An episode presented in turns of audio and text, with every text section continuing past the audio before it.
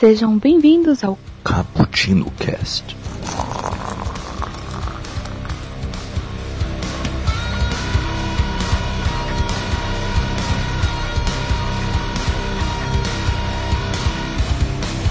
Yo, galera que adora uma cafeína, estamos começando mais um Cappuccino Cast e hoje vamos falar sobre obra versus fandom.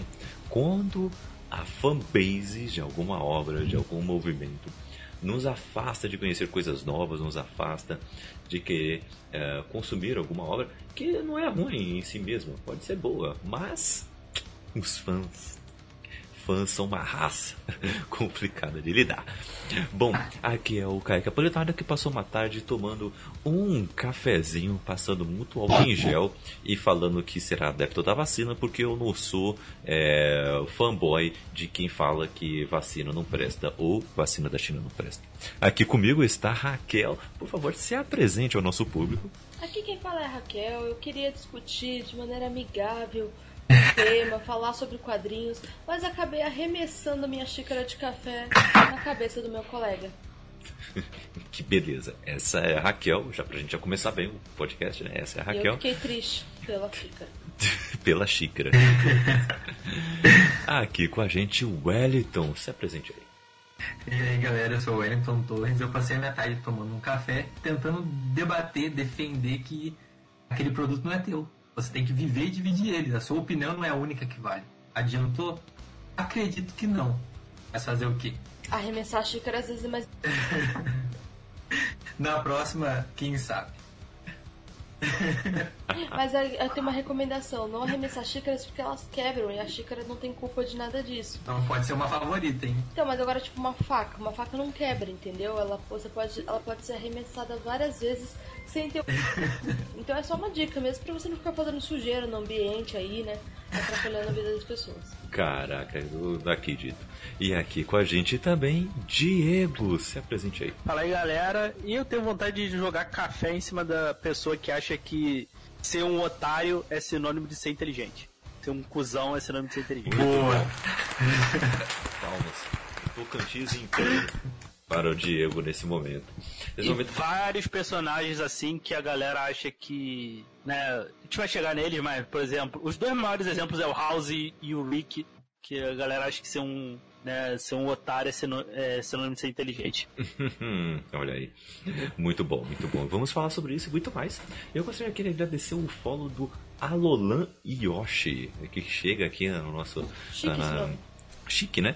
Na nossa live aqui da Twitch. Seja bem-vindo. Tome um cafezinho aí com a gente e manda aí pra gente aí quais obras, quais fãs você acha mais chatos, né? Mais os fãs, né? Quais fãs aí de tal tipo de obra você acha mais chato aí, que é difícil de conviver. Isso eu falo porque estamos gravando esse podcast ao vivo na Twitch. twitch.tv barra Bookstime Brasil. Venha bater um papo com a gente que, olha, a gente é legal, tá? Eu prometo que a gente é legal, assim. Então, a gente troca um papo bem bacana aqui no nosso canal e você pode ajudar todo o site Bookstime Brasil se inscrevendo aqui no canal da Twitch, tá? Então, se ainda mais se você tiver Prime, escorrega o Prime aí pra gente, manda aí a sua coroazinha e, e ganha aí alguma, alguns privilégios na Twitch. Bom, além disso, ah, estamos também aí abertos para você participar do nosso podcast. Provavelmente se você não está participando dele ao vivo, no nosso site bookstimebrasil.com.br. Lá tem, além do Cappuccino Cast, mais nove podcasts para você ah, adentrar nesse universo de cafeína e cultura cada um com seu conteúdo diferenciado, mas com muita qualidade. Então vá lá conhecer um pouco mais.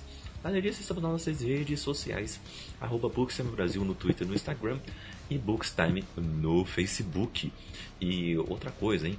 Você pode apoiar toda esta casa Bookstime no Apoia-se, é, no Apoia-se ou Padrim? Padrim, né? No Padrim e no PicPay. Então venha nos ajudar a nos profissionalizar, a custear tudo que precisamos e deixar esse conteúdo cada vez melhor para você. Além de ter algumas coisas, né, alguns benefícios aí exclusivos que, que só você vai ter acesso, viu? E além disso, né, Raquel, ah, você ainda tá com aquela promoção de Black Friday, que se É, alguém no- eh, nos ajudar no padrinho ou se inscrever aqui no canal ganha dois e-books? Por enquanto sim. E não sou eu que decido só não, tá? Eu só falo. né? Então, então estamos aí. A partir de 5 reais você tem aí dois e-books. Bem legal. E aí a gente recomenda até fazer pelo PicPay, se você quer fazer uma vez só, porque a gente sabe que quadrinho não é fácil, né? Estamos em tempos difíceis e é muito importante também ajudar outras pessoas que estão precisando. Então, mas se você conseguir nos ajudar também, que estamos precisando também, e ajudando pessoas que estão precisando, Uhum. aí você conseguir, manda aí pelo PicPay, 5 reais, aí você só manda um e-mail pra gente que a gente manda aí alguma das obras é, produzidas pelo Caputino. Pelo Bookstime, perdão. Pelo Bookstime Brasil. Então temos uma equipe aí grande com alguns e-books lançados. É Isso aí. Muito bom. Então, não, não deixa essa chance passar, Em hein? breve isso vai aumentar, né, Wellington? Opa! Tá chegando. Tô aqui me controlando a mil. Semana que vem já é a defesa. Tô muito ansioso pra isso. E depois da defesa começa a divulgação real. E quem sabe Hum, ele já não estará na Amazon no Natal. Opa! Eu vou gritar. Muito bom. Então, olha aí, tem livros novos chegando, gente. É isso aí. E Raquel, falando isso, já que a gente está em atualizações de obras literárias, Raquel, como é que anda o seu projeto Entre Ah, Linhas? Nem fala, nem fala, tá difícil. Tá no momento de escrita ou a gente já tá no momento de editoria? Tá no momento de escrita ainda. Ah, então beleza. Tá difícil. Olha só, oremos pela Raquel para que tenhamos esse livro o mais cedo possível. Bom, gente, é isso. Então, vamos para a nossa pauta. Porque vamos falar aqui sobre esse fandom, né? Mas de onde surgiu esse termo, né? Fandom é um termo usado para se referir a uma subcultura composta por fãs caracterizados pela empatia e camaradagem por outros membros da comunidade que compartilham gostos em comum. Um fandom pode surgir ao redor de qualquer área de interesse ou atividade. Podem ser de focos definidos ou específicos, com uma celebridade individual ou mais amplos, ah, englobando aí hobbies, gêneros e modas inteiras. tá? Com a tecnologia, a proximidade ganha um novo significado. Ela não é mais física, e sim criada a partir do interesse em comum. Você não precisa mais buscar pessoas que gostem das mesmas coisas que você apenas na sua comunidade. Você faz parte do universo digital, onde a população mundial inteira é seu vizinho de porta. A distância se tornou irrelevante. Isso significa que pessoas de diferentes partes do mundo que têm a mesma obsessão por uma série, um livro, um filme, ah, um produto ou marca se encontram e criaram aí o seu fã-clube digital, né? O famoso fandom. E dentro desse fandom tem subdivisões também de fãs menores. É, afinal de contas, nem todos os fãs de uma série ou um livro são iguais. Para se diferenciarem e aumentar o sentimento de pertencimento de cada fandom, possuem um nome. Por exemplo, não é possível ser um fã de Harry Potter e nunca ter ouvido falar dos Potterheads, né? Então, olha só, é, é um aí só pra gente citar, né? E eles Mas- ainda têm por casas, né, em Harry Potter. Uhum, sim. Eles são todos um lixo, tudo bem. Todos um lixo. Essa é a Raquel. É Já, já, já começamos assim. Começamos do jeito bom já. e, e é interessante também o seguinte, né? Que, que é- tem essas subdivisões dentro do próprio fandom, né? Tem gente que acompanha mais o material de origem. Tem gente que tem uma, uma, uma, uma obsessão diferente. Exemplo, tem uma série aí que acabou de sair que tem esse exemplo muito bom. Falando nisso, Raquel, eu comecei a assistir essa série e esqueci de comentar contigo, então vou Ah, comentar aqui ao diga. vivo. Ai, meu Deus. É, o nome da série é Utopia. Eu acho que vocês já ouviram falar, né, né Diego e Wellington? Acho que já ouviram falar dessa série, né? Já, mas ainda não, ainda não assisti. É boa? É boa, cara, eu gostei. É, essa, eu assisti dois ou três episódios só. Dois, dois episódios só. É, nessa série tem um quadrinho chamado Distopia, tá? Presta atenção. E nesse quadrinho, no dentro das referências dos easter eggs do quadrinho, de tipo detalhe do desenho que tá no canto de um quadro, o- alguns fãs viram que ali estavam predições de doenças que assolaram o mundo. Ou seja, ele tinha. Esse quadrinho tinha previsto o SARS, o MERS, a Ebola, a gripe espanhola, ele tava falando de um monte de coisa dessa. E a história, hum, assim, a narrativa do, da história do quadrinho é que tinha um cientista eh, muito eh, renomado e ele tinha a filha que era Jessica Hyde. E aí, esse cientista é, ficou tão notório, ele e a sua filha, que aí o, coelho do mal lá sequestrou a filha e fez o cientista fazer doenças, ou seja, armas biológicas para espalhar pelo mundo. Então esse cientista fez vários. Só que aí a Jessica Hyde conseguiu escapar junto com uma heroína aí que se chama Artemis. As duas conseguiram fugir, pá. E aí agora a Jessica Hyde precisa reencontrar o pai, precisa voltar lá e, e resgatar o pai. É mais ou menos essa a história do quadrinho em si. E aí o, a, a história da série mostra que tem esses diferentes fandoms. Tem um fandom que gosta muito do quadrinho, é, e assim, mistério, ninguém sabe quem criou direito, ninguém conhece o, o criador, e, e também, é, além disso, o, é, não era lançado há muito tempo o quadrinho. Até que um, um casal é, despretensioso assim é, foram para uma casa em que herdaram do vô da, da moça e lá eles acharam uma caixa com Utopia, que é a continuação de Distopia. E eles quiseram o quê? Vender, óbvio. Então eles foram na Comic Con da vida e falaram, vamos vender. E então eles receberam vários nerds lá que queriam comprar. Essa é a história do, do primeiro episódio, tá? E então, é, tem, né, nesse primeiro episódio apresenta esses fandoms. Tem quem gosta muito de, de distopia pela história normal, assim.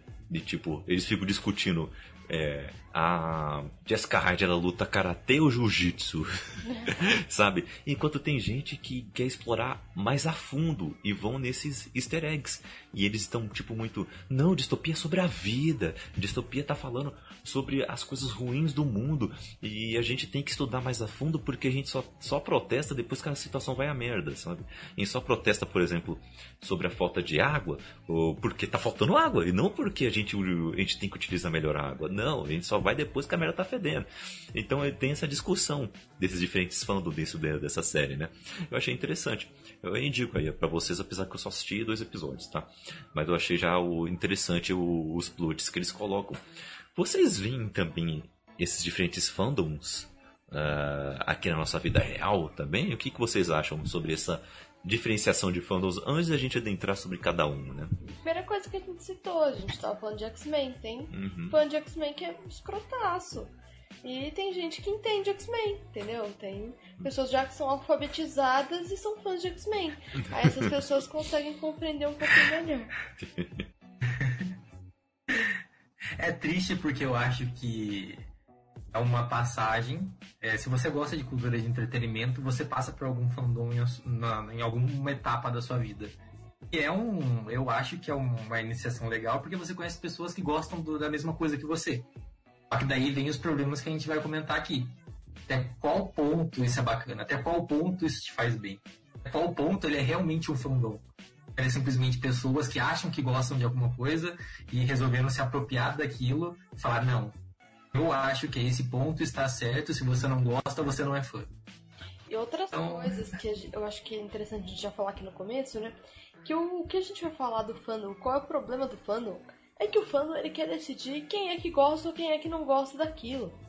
Eu fico. Exatamente. Você é quem decide, né? Ele é a pessoa que vai decidir.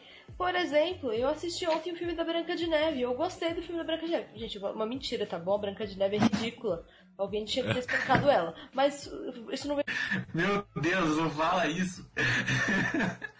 Tá bom, mas isso não é o caso. Aí eu gostei do filme da Branca de Neve. Aí eu chego e falo, gostei do filme da Branca de Neve. E a pessoa falando, como assim? Quais são os, os, os, signos dos sete anões? Eu falo, não sei. E a pessoa fala, então você não gosta do filme da Branca de Neve? Porque eu gosto do filme da Branca de Neve há 32 anos. Então você não pode gostar desse filme. Então você não pode ser considerado uma pessoa que gosta. Por quê? Porque eu gosto há mais tempo. Raquel, isso eu acho que acontece mais com, com mulheres, né? De tipo, você não pode ser, por exemplo, fã de Dragon Ball, né, simplesmente. Porque se você falar na internet que você é fã de Dragon Ball ser uma menina, algum nerd escroto vai chegar e falar, não, você não é fã. Me fala aí, qual o número do episódio em que o Goku vira Super Saiyajin 2? É. Sabe? Eu não vou Começa te falar qual é a resposta porque Ainda não estamos em horário para eu dizer a resposta. É sério. Posso dar? Não vai ser bom, não vai ser bonito, mas se quiser eu falo. Eu acho que agora o público quer muito saber. É, eu falo assim, então, você gosta de mulher? Você sabe onde está o clítoris? Não sabe, né? Então, meu amigo, acho que, acho que aí também né, você não, não tá sabendo tanto. Você, Então você não é tão fã assim, Eu né? acho que você não é tão fã. Na verdade, eu acho que você nem curte. É, Raquel já vai mais, vai mais a fundo. mas, mas então, mas eu acho que isso acontece mais, né, com, com mulheres, né? A gente, a gente recebeu aqui, não lembro quem é, agora, se foi a Marina ou se foi a Ellen, quando a gente tava falando sobre ah, as mulheres no mundo gamer, né? A gente fez um podcast especial só sobre isso, é, e discutindo é, as personagens femininas dentro dos Isso foi a games. Marina, não foi? Eu acho que foram Eu- as eu- duas, na verdade, porque eu acho que quem eu gravou uma ouvi. vez e deu ruim. Ah, eu sei que eu depois ouvi o veio. Sim. cast, mas eu não participei. Foi isso. Foram as duas. Foi isso, foram as duas. E aí as duas comentaram a mesma coisa. Elas jogam online e tudo mais, fazem parte dessa, dessa comunidade, mas falam que isso acontece sempre. Se você fala, nossa, eu gosto muito de LoL. Ah, se você gosta tanto de LoL assim, me fala qual é o nível de, sei lá, de carisma e inteligência da personagem X. Vai, fala aí. Sabe, tipo, você tem que se provar ser o, tipo, a fã mais hardcore pra você simplesmente ser fã e fazer parte de uma comunidade. Olha, sabe? pode até acontecer. Comigo, pe- pessoalmente, tipo, normalmente não debatem. Eu não sei porquê. Eu não sei por que que não fazem isso, mas... Por que será? Mas não fazem. Na internet eu cago, tipo, sabe? Se você se eu fiz algum comentário e a pessoa falou alguma outra coisa, tipo, sinceramente, não me importo com a sua existência. É, agora é triste que isso sou eu hoje, mas eu quando eu era tipo pré-adolescente e adolescente eu ficava bem chateada com essas coisas e tentava me provar e sabia de certas coisas só pra poder entender um pouquinho mais e poder falar de coisas. E na verdade, gente, principalmente pra vocês mulheres, caramba, sério mesmo que a gente tem que se explicar pra macho? Ah, me poupe, não é nem seu pai, não tá nem te sustentando. Quantos, qu- quanto que ele tá te dando por mês na conta? Você não tá depositando na sua conta, você não deve satisfação, não. Uhum. Exatamente. Exatamente. Não paga suas contas, não paga seus boletos. É, ah, manda é, se então. lascar. O... Mas é, é complicado esse tipo de coisa, né? O... o Diego, você ia comentar alguma coisa, né? so- Sobre isso, a gente acabou cortando. Não, isso é, isso é bem comum em várias, em várias coisas, né, cara? Isso me, isso me irrita muito, assim. E o, e o lance aí que a até a Raquel citou aí do. O que mais me irrita, na verdade, é a galera que não. Acho que não entende as coisas que consomem, tá ligado? E assim, e a gente não. E, e não é nem, por exemplo, do X-Men. Eu não sei se vocês já viram o, o caso da vampira fascista, Não, não fala de novo disso, Diego. Mas, mas, mas enfim, era, cara, é assim, isso, isso me irrita, assim, não é, não é nem um negócio que tu falar assim, ah, é um subtexto, tá ligado? Pô, é uma coisa que, pô, você pode tirar uma interpretação ali diferente, ou, como eu gosto de dizer, tipo, olhar a nuvem, tá ligado? Quando você olha a nuvem, cada um pode ver uma, uma forma diferente ou não ver nada. Não, cara, é, é, é a, cara, é a sinopse da série, entendeu? Uhum. Isso, isso é que, cara, é a premissa básica da série. Eu, pô, isso, isso é que mais me irrita. Por exemplo, a galera, o, o, porra, o, o Jorge Lucas falou, cara, Império, mal, tipo, sei lá, é, é tipo, tipo Reich, tá ligado? E a galera, não, não é assim, você não entende, tá ligado? Eu sei mais que você. Sim. Isso, isso, isso também de, de fã, assim, pô, querer se impor, assim, eu vi, eu via muito quando que eu participava, assim, da galera do heavy metal, tá ligado? Hum, realmente. Ah, ah, eu gosto de tal banda. Isso, ah, qual o nome de solteiro do vocalista? Eu falei, cara, foda-se. Eu não sei, eu não me importo. tá ligado? É, eu ainda sou da, do- ah, hoje em dia ainda sou do tipo, ah, eu ouvi três músicas. E eu gosto das três músicas. Deixa eu ouvir as três músicas. Se eu quero indicar pra alguém, sou eu que tô indicando. Cuida da sua. É, É, cara, e, e assim, isso, isso cai. Eu não sei se também isso foge, um- foge um pouco da pauta, mas uma coisa assim que me irritava muito era ah, a o egoísmo, né? Ah, a pessoa conhecia uma banda. Cara, quando eu conhecia alguma coisa eu achava legal, A primeira coisa que eu queria fazer era apresentar para mais pessoas para né? E isso, isso a gente vê ainda, né? Ah, é aquela, aquela coisa que seja exclusiva para ela, né? Isso me irrita muito nos fandom, assim, né? De, isso principalmente nos, nos de música, assim, né? Eu acho que isso, isso é mais comum nas de banda, assim. Cara, que banda que não quer ser conhecida, cara? Não é não? Oh, e tem a pessoa de livro também, que o livro dela é tão cult, mas é tão cult, mas é tão cult que ninguém conhece. Aí ela é muito cult.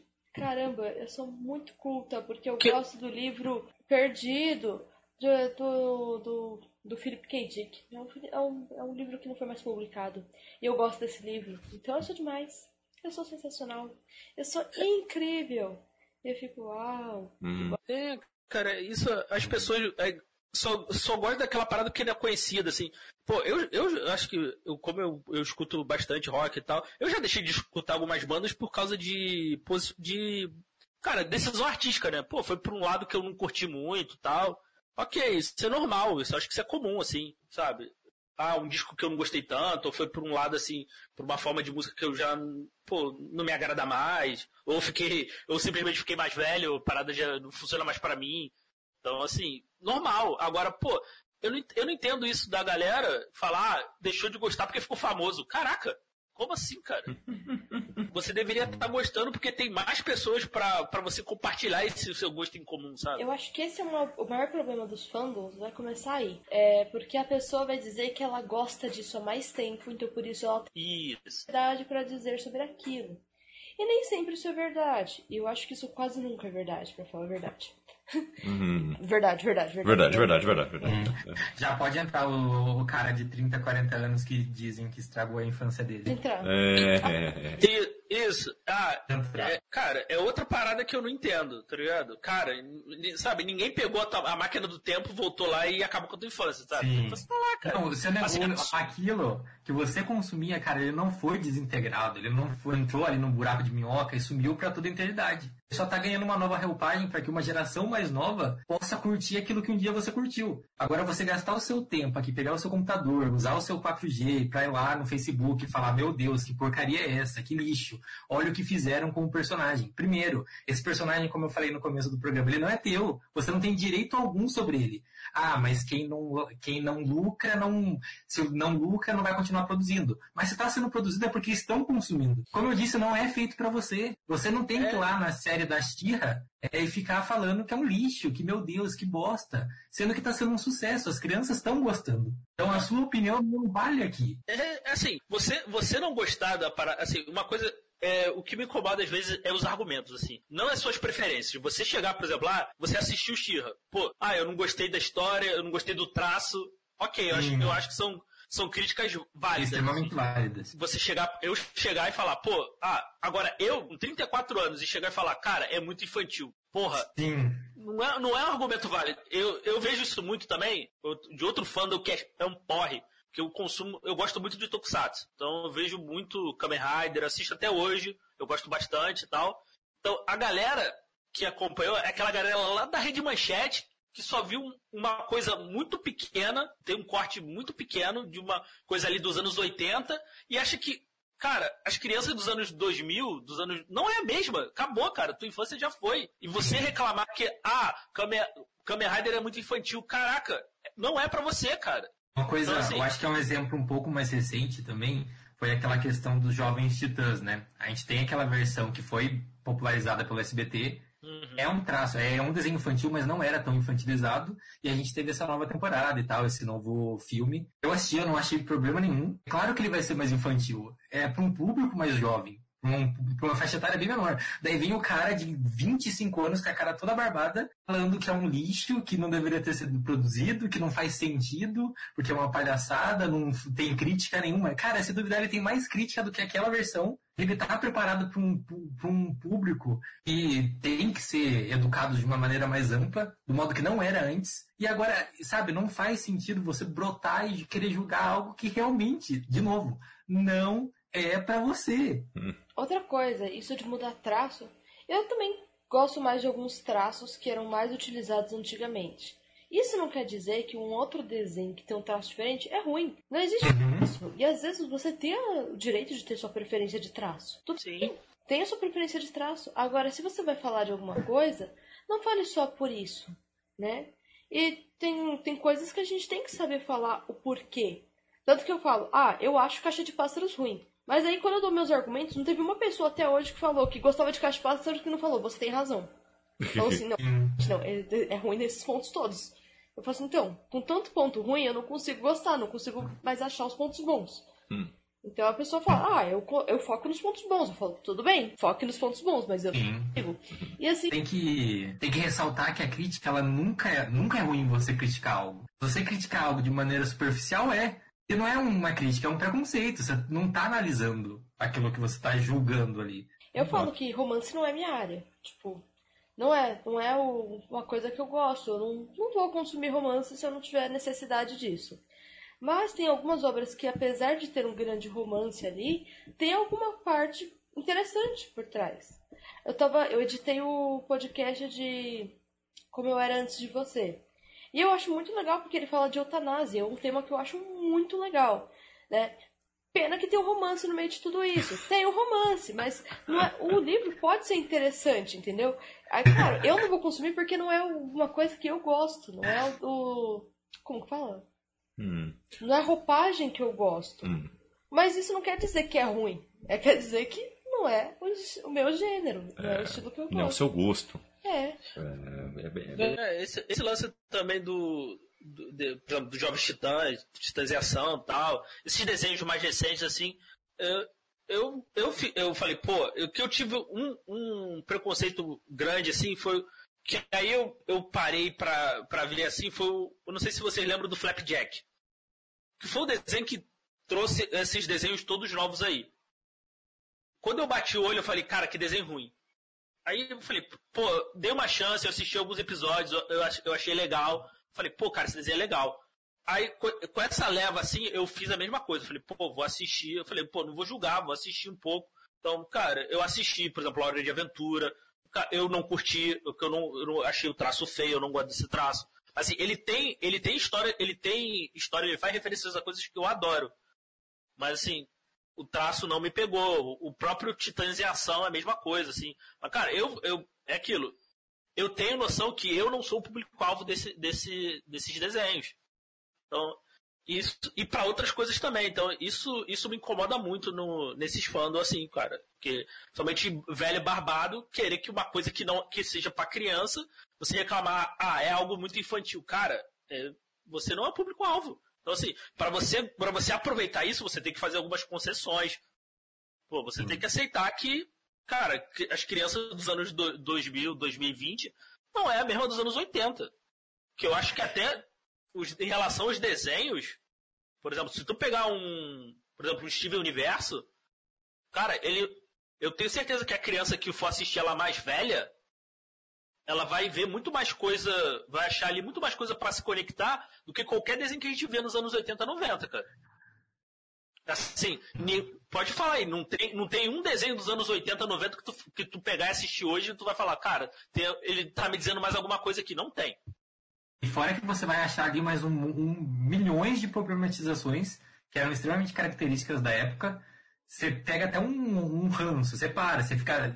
é, a gente entra naquela questão de analisar o período que o material foi produzido, né? Mas se você pegar, tipo, a roupagem de hoje e comparar, te causa um incômodo na hora. Você fica tipo, tá, entendi. Tem um, um site americano que ele fez uma análise é, da Shira, a personagem da série original, com a Shira e os personagens da mesma série no período de hoje. Ele analisa a diferença da estrutura física dos personagens e como elas, eram, elas foram construídas. Parece que todas as personagens da série original elas foram criadas no mesmo molde. A mulher de salto alto, magra, busto grande, é, parecendo modelo. E você pega de hoje, ela lembra todos os corpos de meninas comuns, de pessoas que existem. Eu assisti um react de uma criança, eu acho que a criança devia ter uns 6 anos. Teve todo aquele problema é, da personagem é, se, é, se revelar e tal. E muito pai falando, ah, meu Deus, que vergonha, um desenho, como que você vai fazer isso? E aí, o, o react era exatamente sobre essa cena. Uma menininha, ela estava sentada no chão da sala assistindo, e quando ela vê a cena das duas personagens se beijando, essa menina, ela, ela surta, ela começa a gritar. ela começa a gritar. Ela fica, e a irmã dela tá gravando, assim, e a irmã dela fica, tipo, olhando, e a menininha com a mãozinha, assim, no rosto, tipo, eu sabia, eu sabia, eu... Cara, Como assim? Qual, como isso tá destruindo a cabeça dessa criança? Alguém me conta, porque eu não, não entendi, eu não encontrei. Uhum, uhum, é. E, e assim, o- quais brigas mais idiotas vocês já viram nesses fandoms por aí? Ah, quais coisas que vocês olharam e e pensaram assim, não, mas peraí, não é possível que isso está acontecendo. não, Ah, meu Deus. Olha, são tantos, são tantos experiências. Uhum. são tantas Eu tô aqui emoções. pensando, né? Hum. Como. Eu penso e fico decepcionado. Eita. Ah, eu acho que eu vou ter que falar um pouco de, de alguns, né? Hum. Deixa eu pegar minha lista aqui de fandoms. Cai assim. Tipo, sabe, sabe nota fiscal? É, A, a lista da Raquel, assim, ó. é, aquelas cartas de fã de rolo de papel higiênico, né? Sim. Raquel ficou a vida toda escrevendo. Anotou o nome de todo mundo aqui, ó. eu todo escrevi algumas coisas.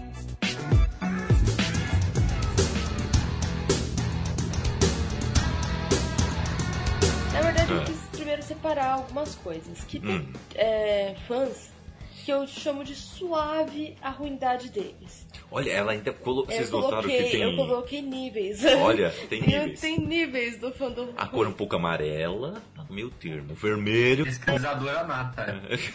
Excelente. Exatamente. Gostei. Categorizou. É, então, e- não, mas depois eu mudei de ideia sobre alguns que eu coloquei como suave e na verdade não são tão suaves. Mas enfim, por exemplo, aqui eu coloquei Tolkien. Aí você fala, mas Tolkien, Tolkien é legal, Tolkien, tipo, ele escreveu há muito tempo e mesmo que tenha erros, não são tão graves se você for reparar. Eu ainda assim acho que ele é, foi bem, é, foi muito bom em questão de colocar diferenças de é claro que não são raças é, como deveriam ser, tipo, ele não colocou representati- representatividade entre humanos, mas conseguiu colocar várias espécies diferentes trabalhando juntas, que eu acho que consegue representar legal uma, uma igualdade, mostrar como as pessoas podem ser diferentes. Questão de mulheres, apesar de tudo, eu acho que ele trabalha muito melhor do que o autor que escreveu há 10 anos atrás. Então, assim, é, não vou dizer que é a melhor forma, que ele foi é, perfeito, mas eu acho que dentro do período, acho que tá muito bom. Mas temos os fãs. É, por, que, por que deixar na parte boa? Se você tem os fãs pra estragar tudo. Então, tipo, tem o, a cena do, do filme que é muito boa de. Ah, você não. Nenhum homem pode me matar. Eu não sou um homem. Ah, porque não pode ter essa cena, porque Ah. essa cena não, não existe. Não pode ter, não pode essa mulher matar esse monstro. É impossível. Que, que cena sensacional. É Nossa. incrível, ela me arrepia. Nossa. É. E aí vai vir um monte de macho chorar por causa de uma cena. E eu falo que homem não gosta de mulher, não gosta, não gosta. Ele vê uma mulher numa cena, ele não quer mais ver o filme. Impressionante. Peraí, É, né? então. O que tá acontecendo? Realmente. Ah, cara, i- i- indo, por- indo por esse caminho, foi o. Foi a galera do no Mad Max, né? Fury Road, né? Hum. Ah!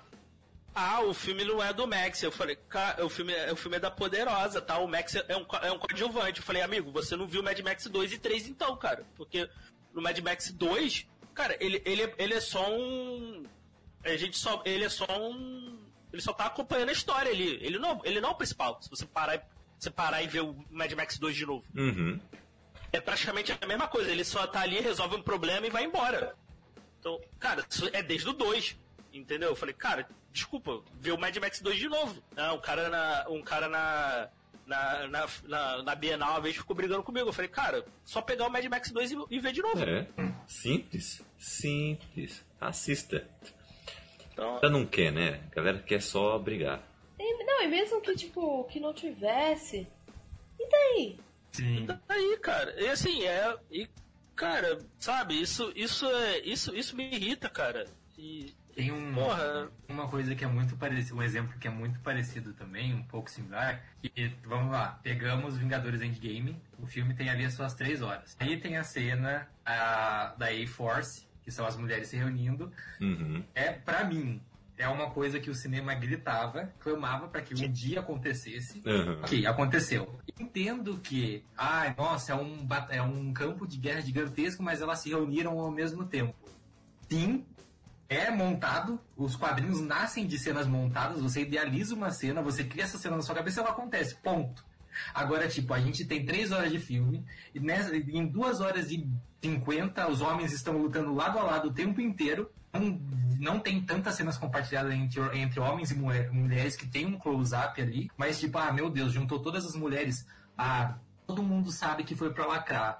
É, a cena mais forçada do filme foi aquela. Tudo bem! Não, é assim, O- Olha o tamanho do, do, do, do universo ali. Não tem tantas super, é, super-heroínas. O número masculino é muito maior. Mas juntar todas elas numa cena só. Ah, é, se eles tivessem escrito direito, eu acho que eu até aceitaria. Mas daquele jeito não ficou legal. Amigo, minutos da Pepper se despedindo do Homem de Ferro. E não vi um tiro pra matar a cara daquele desgraçado, estragar a cara dele, aí é normal. É, estraga, é, mas aí não pode estragar o velório. Aí não pode estragar o velório, né? É, então, aí não, não acontece mais nada, tipo, ah, até tudo acontecer, um monte de coisa que acontece assim, um monte de cena dramática que acontece do nada e você fala, gente, até agora não aconteceu merda nenhuma. Fica todo nesse drama aí, essa câmera lenta, a pessoa olha pra outra, a pessoa olha pra outra, e uns beijos do nada, e, e isso tudo bem. Ah, me poupe. Até aí, muito. tudo bem. Sinto muito, tipo, eu achei a cena interessante na hora que foi. Eu fiquei emocionada assim com a cena. Também acho que, tipo, ah, é muito montado? É muito montado. Mas assim, acabaram de aparecer vários portais e as pessoas surgirem que ficaram cinco anos no, no vácuo. E aí tudo bem, tipo, até aí não era muito. Sim, e cara, e, e entendam que o filme é ali a felicitação de 10 anos de universo construído. Eles entregaram tudo que as pessoas queriam. Ah, mas não, vamos entregar uma cena aqui que as mulheres apareçam, aparecem juntas por menos de um minuto, que é só o foco da tela, depois elas saem lutando, que meu Deus. Ela acabou com o filme, cara. Não sei, vocês queriam que fizesse o quê? Juntasse aquela cena, eh, cena pegassem todas elas, apagassem e deixassem só o Homem de Ferro e o Capitão América lutando, que, ó, muito top. Sabe uma outra coisa também que me irrita? É que a galera fica falando da Capitã Marvel, né? Fala assim, não, a Capitã Marvel, ela sozinha já iria resolver tudo isso aí. Ela não precisava de. Não precisava de nada, não. Né? Não precisava daquela, aquele batalhão junto com ela. Gente, vocês param pra pensar do Superman? Que ele não precisava de Liga da Justiça também? Ah, ah, cara, se for parar pra pensar assim, pô, é aquilo, é, é é uns argumentos besta, tá ligado? Se for pa- parar pra pensar assim, tu, pô, o, não era nem pra ter tido esse Vingadores, né? Sei lá, o Thor já tinha resolvido tudo, tá ligado? Por exemplo. Pô, lá no Vingadores 1, porra, sei lá, cara, é, é uns argumentos muito besta. Bem besta, né? É aquela questão de você mascarar o seu preconceito numa ideia fútil.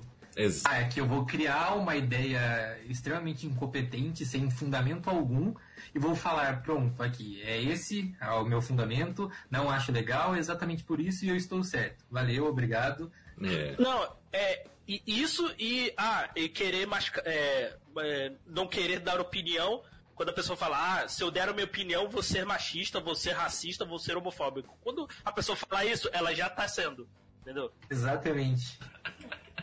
Amigo, se você tem medo de falar alguma coisa, Quando você já vem com esse papinho, já já era já. Então assim, Tem algo acontecendo aí. eu acho preocupante. Mas, ô Exatamente. Kaique, a questão da Capitã Marvel eu vejo pelo contrário. A pessoa Hum. fala assim, ah, ela não pode ser tão poderosa. É o contrário que eu vejo. Hum. Ah, ela não pode ter todo esse poder. Por quê? Porque o Capitão América não tem tanto poder. Eu fico, meu Deus, por Eu- quê? Hum. Da onde você tirou essa ideia, meu amigo? Da onde? Nossa, esses fãs. Não, e eu lia muito é aquela questão de, ah, o Capitão América tá há 10 anos nos Vingadores e ele não teve é, tanto poder assim, mas daí chega a Capitã Marvel em um filme e ela já é dona da Marvel. Daí eu fiquei tipo, Sim, é, é isso. sim, ué, é, ué, ué, ué, ué.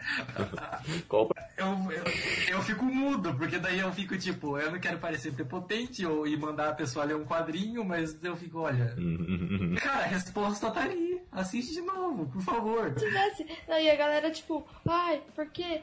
Eu, eu- quando eu vejo, a galera, tudo que reclama é tudo macho. Que fala, porque a feiticeira escarlate, mostrando tanto poder, não sei o que. Gente, quem gosta de mulher é lésbica, não é homem. Quem gosta de mulher é lésbica. Porque.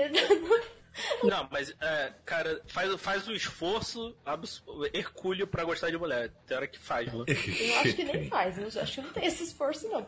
Ai, não vejo. é Eu não vejo complicado. essa parte. Complicado. Não, é impressionante. Ah, não, por que isso? Por que aquilo? Aí quando eu vou ver as mulheres, caramba, que maravilhosa ela nessa cena, não sei o que. Eu fico, É, Então, pois é. Mas aí, quando o Capitão América pegou uma- o, o Mjolnir, gente, Uau. essa macharada ficou impressionada.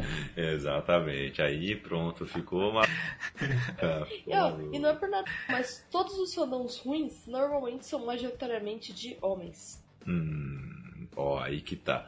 Antes da gente explorar um pouco mais disso, agradecer aqui o follow também do Patrick Bueno. Ah, Valeu, Patrick. Valeu, mano. Falou aí pra gente seguir lá depois. Vamos seguir. O, o Mago tá aqui mandando uns emoticons aqui pra gente. Tô tentando desvendar as Eu não emoções sei o que, dele. ele quer dizer, mas tudo bem, eu tô, tô aqui. Tô tentando desvendar as emoções dele. ai, ai. Mas é isso. E eu queria saber uma coisa de vocês. É o seguinte, né? Ah,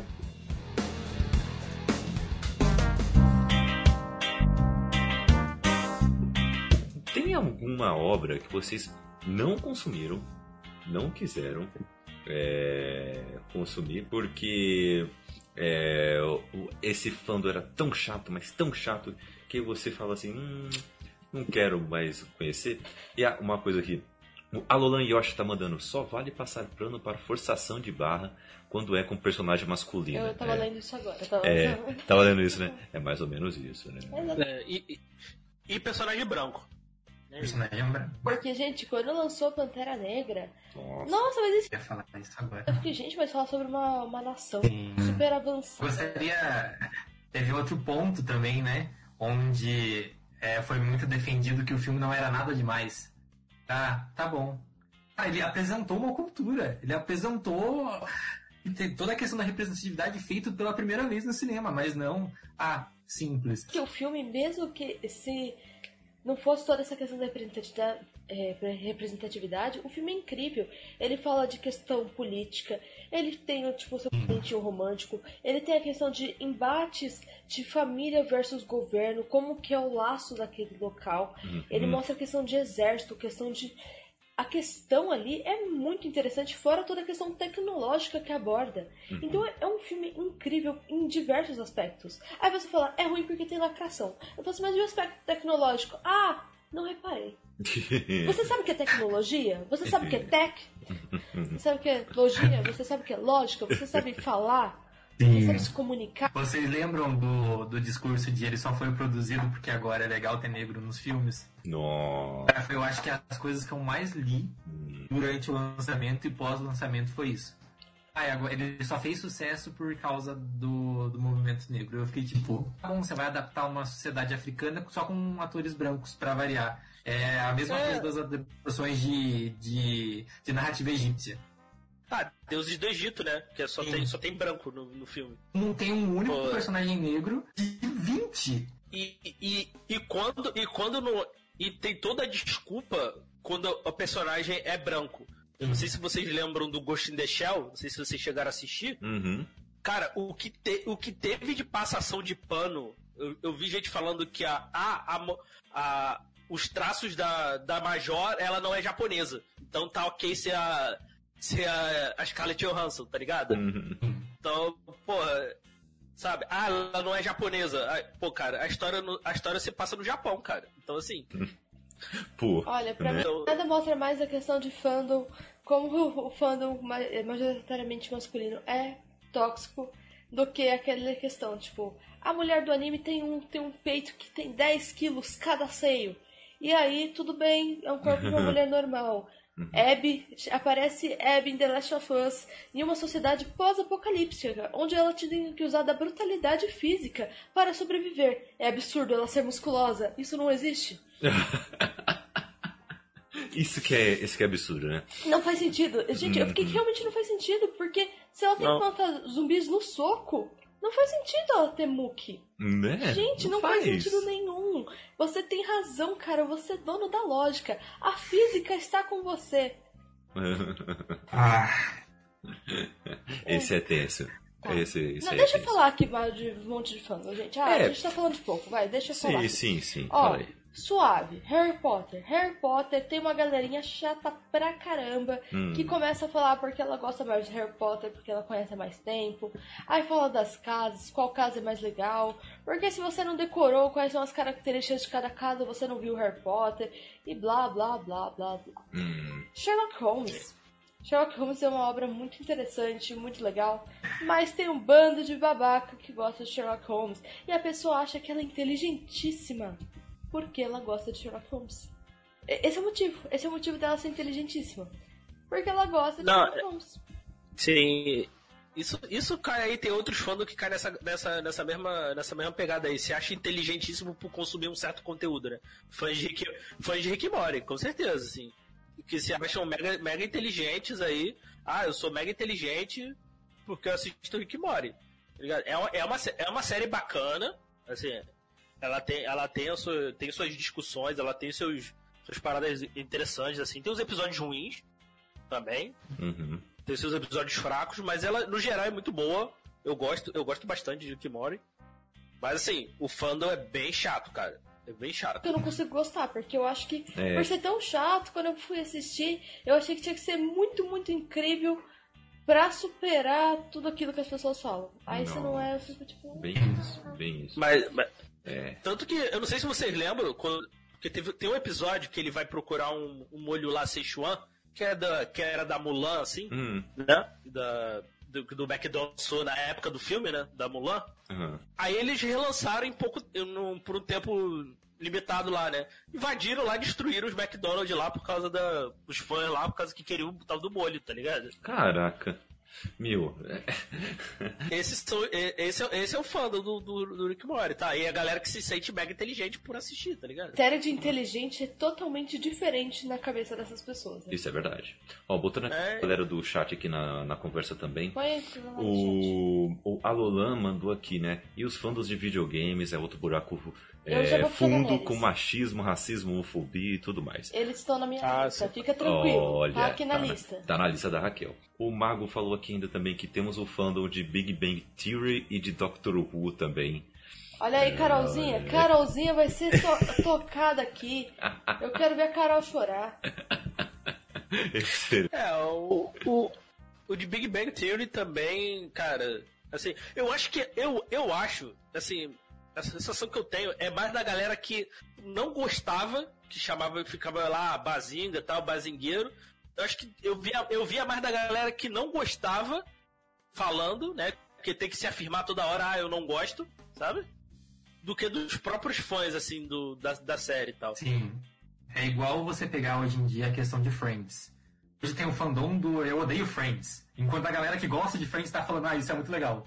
Mas o problema não é você odiar a série, é você brotar em qualquer post pra você falar que aquilo é um lixo. Que aquilo é uma bosta, que é uma. É. Sim, tipo, não faz sentido. É, assim, frente tem um monte de problemas, tá? Sim, gigantescos. Também, não- também não, não vamos passar pano aqui, não. Ele tem muito Sim. problema, tá?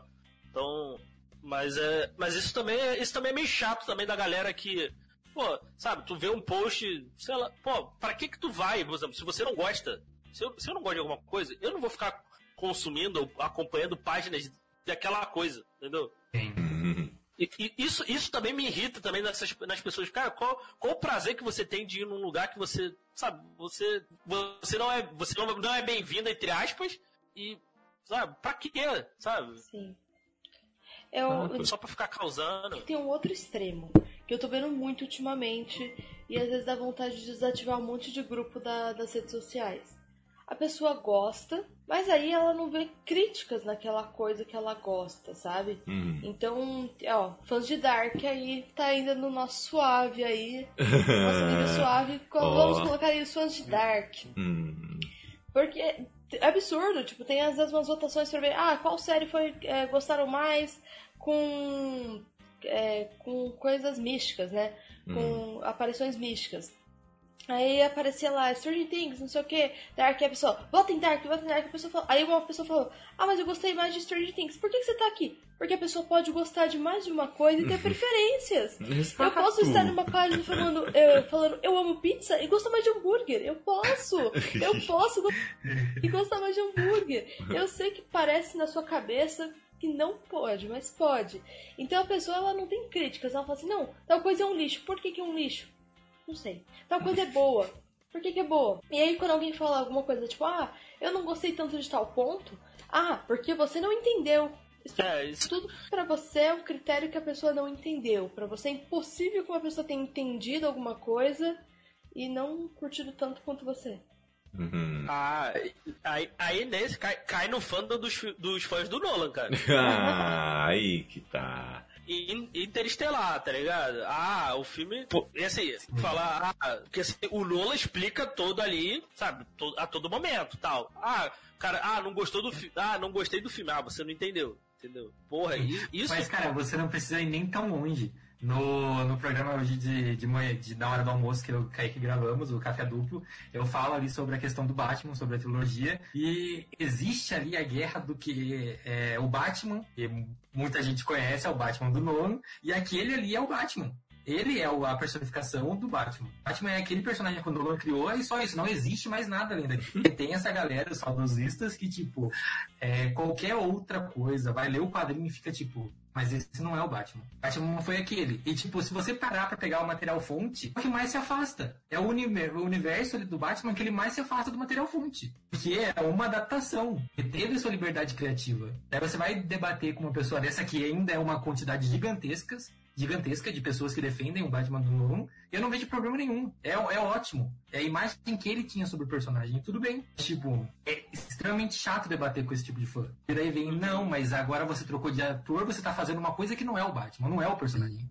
Amigo, cara, o personagem tem. Olha tanto tempo que esse personagem tá criado. Ele pode aparecer amanhã de um jeito totalmente diferente, ok. Continua sendo per- personagem. Exato. É, é porque a gente cai nisso. Ah, é a versão definitiva do personagem, Sim. sabe?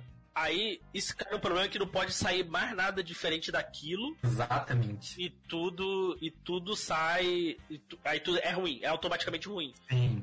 E outra coisa também do. Ah, você não entendeu o filme, que também é, o- é um, é um fandom chato demais, é os fãs de Donnie Darko. Nossa. Nossa. É os que se acham uns Não, cult. primeiro, Os cult. Darko, para, Não.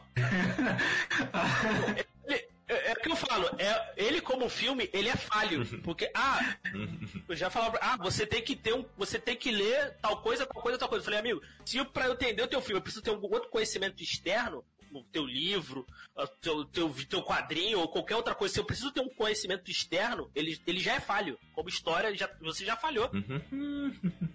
Eu achei o Exatamente. filme do Donnie Darko interessante. É. Só que eu fiquei ver uns, tipo, uns três vídeos pra entender alguma coisa. e Não entendi tudo. Assim, achei o filme legal, tipo, mas.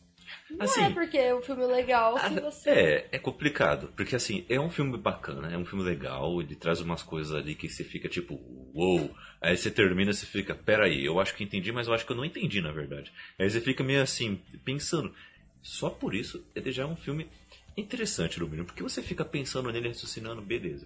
Mas pra você entender ele completamente, você tem que, realmente, é isso que vocês comentaram, é, você tem que ler o livro, ou você tem que assistir um vídeo de- das pessoas explicando pra você poder entender. Aí, então, peraí. Então, né, devia ser mais É, pra- acessível, né? Não, não, então pra mim ele já falhou. Eh, Assim, ele como obra, ele, ele falhou. É a mesma coisa você fazer a adaptação do, sei lá, adaptação de um de um livro, eu ser obriga, obrigado pra você entender esse filme, você tem que ler o livro. Cara, tá errado. Uhum. Tá errado. Assim, então, será que o, o- a galera só, só fala do Donnie Darko pra. Ah, não- eu não entendi, mas eu quero pagar de cult aqui, cultizeira e tal. O, o cult starter pack, starter pack, né? Pô, É, eu não sei, eu não entendo também essa pessoa que gosta de mostrar que entendeu tudo. Sei lá, quanto mais eu não entendo de uma coisa, mais eu gosto, sabe? Tipo, eu falo, caramba, me senti uma idiota vendo isso. Entendi bulhufas. Preciso de ajuda. Gostei. Gostei. Gosto que me insulta, sabe? tipo, ele Não, e-. E aquilo, né? É uma coisa que a gente vê na internet, parece que as pessoas não, não podem mais admitir que não entendeu alguma coisa, né? Isso, tem que entender tudo, tem que ter opinião sobre tudo. tem que ter opinião sobre tudo, você tem que ter opinião sobre tudo a todo momento, né? Cara, assim, o falar eu não sei sobre isso é libertador, cara. Nossa, é muito. Faço ideia, meu amigo. É, é, e é difícil ver as pessoas falando isso, né? É, então. Sabe, e hoje na internet acha que, ah, sabe, tu olhar ali na Wikipédia, tu lê 5 segundos de Wikipédia já te dá um conhecimento, sabe? Então a gente tá vendo muita coisa com conhecimento muito raso sobre tudo. Sim, e também Sim, entra na questão de, do leitor de manchete, né? As pessoas elas Ah, sim. consomem manchete, elas não consomem o texto. Elas já têm conhecimento daquilo é, porque ela leu a manchete. Tem um exemplo muito legal que o, foi analisado. São fãs da Marvel, né? Tem uma história ano passado, se eu não me engano, sobre aquela questão do, da origem do Thanos, onde mencionam que a mãe dele teria dado um outro nome. Só que quando ela pegou a criança no colo pela primeira vez, ela teve um, um mal súbito, ela meio que surtou, e ela deu o nome de Thanos para ele. Aí as manchetes, principalmente de é, meios de comunicação grande lá nos Estados Unidos, eles deram um nó, eles colocavam que a Marvel estaria mudando o nome do Thanos. Hum. Eles entendem que havia a ideia de um nome, aconteceu que não rolou. Aí Eles colocaram na manchete que a Marvel estaria mudando o nome do personagem. Isso explodiu de uma maneira tão surreal que daí surgiu um monte de gente xingando o, ator, o autor sobre aquela fase do personagem, Hum. dizendo que ele estava estragando, que a militância dele estava destruindo a Marvel de dentro para fora, que era uma porcaria, que ele deveria parar de escrever, que ele só escrevia coisas horríveis. E esse cara ele foi, ele foi muito elogiado pela fase que ele escreveu. Hum. Inclusive esses fãs que estavam xingando. Então, tipo, a galera leu o quadrinho, entendeu o contexto, depois de um tempo saiu as manchetes, viram a manchete daquela forma e passaram a criticar alguém que, ela- que eles mesmos haviam elogiado. A Mulher Maravilha, gente. Todo mundo criticou. Todo falo- mundo falou que a Gal Gadot não podia, porque ela não era gostosa o suficiente. Daqui a pouco tava todo mundo lá babando na Gal Gadot. Lá quando estreou a Mulher Maravilha. É. Todo mundo engolindo as palavras. E sabe o que, Uhum. que é? Depende do influencer que falar. E É. aí eu vou falar aí de um, de um fandom que não deveria nem ser um fandom. E existe. É. O fã de, fandom de Jovem Nerd. Ih, Ah, briga... ah obrigado. Obrigado, queria citar eles também. olha aí. Não, porque tem uma galera que é muito fã de Jovem Nerd. Uhum, E assim, não tô falando que é ruim o conteúdo, uhum. mas eu acho que tem uma prepotência que acaba que certas coisas deixam de ser tão interessantes. Sim. Então eu deixo de, de ouvir, eu parei de ouvir, eu não ouço mais. Hum. Sabe, tipo, quando ele fala, você está ouvindo, às vezes o meu. Eu tô, tipo, lavando louça, fazendo alguma coisa, e fica um podcast atrás do outro. Hum. E daqui a pouco começou um Nerdcast. E eu falei, não quero, tipo, e comecei, tipo, a pular.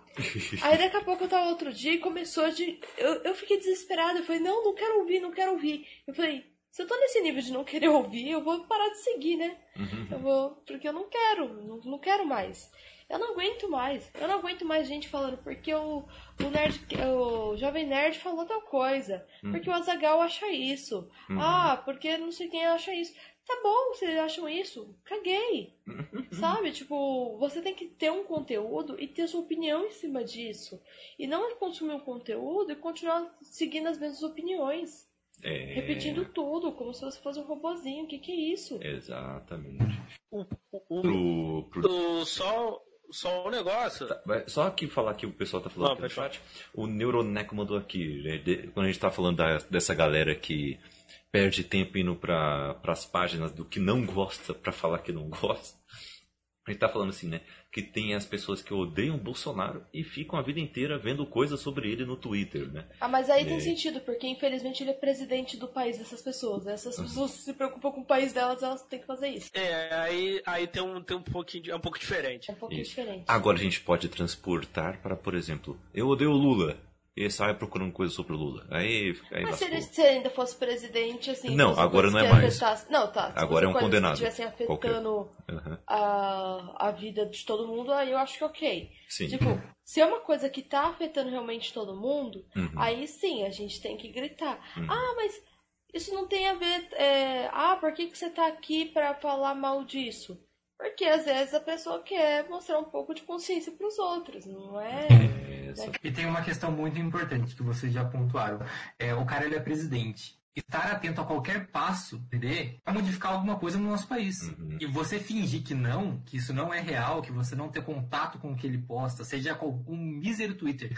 A gente já tem conhecimento que pessoas como Trump, que tem influência mundial, assim como ele, é, usam o Twitter para disseminar informações que muitas vezes não estão corretas. A gente já tem alerta no Twitter para isso. É extremamente importante que você esteja atento sim qualquer coisa que ele poste, a qualquer coisa que ele faça. Ele é seu presidente, então tristemente ou positivamente, aí é quem decide é você. Mas a questão é, você não pode deixar passar. Você tem que estar atento sim. É sobre você, não é sobre ele. É sobre você. É um dever de cidadão, né? Sim. É, acho que dá pra me colocar desse jeito. Mas voltando aos fãs de Jovem Nerd, o que, que você iria dizer, Diego? É, um caso, um caso que eu lembro bastante, assim, foi quando saiu o Prometheus, assim. Hum, Assim, eu tava acompanhando tal, assim, tinha umas críticas mistas tal, alguma coisa assim. Ó, ó, óbvio, o filme não, é- não é, não é bom.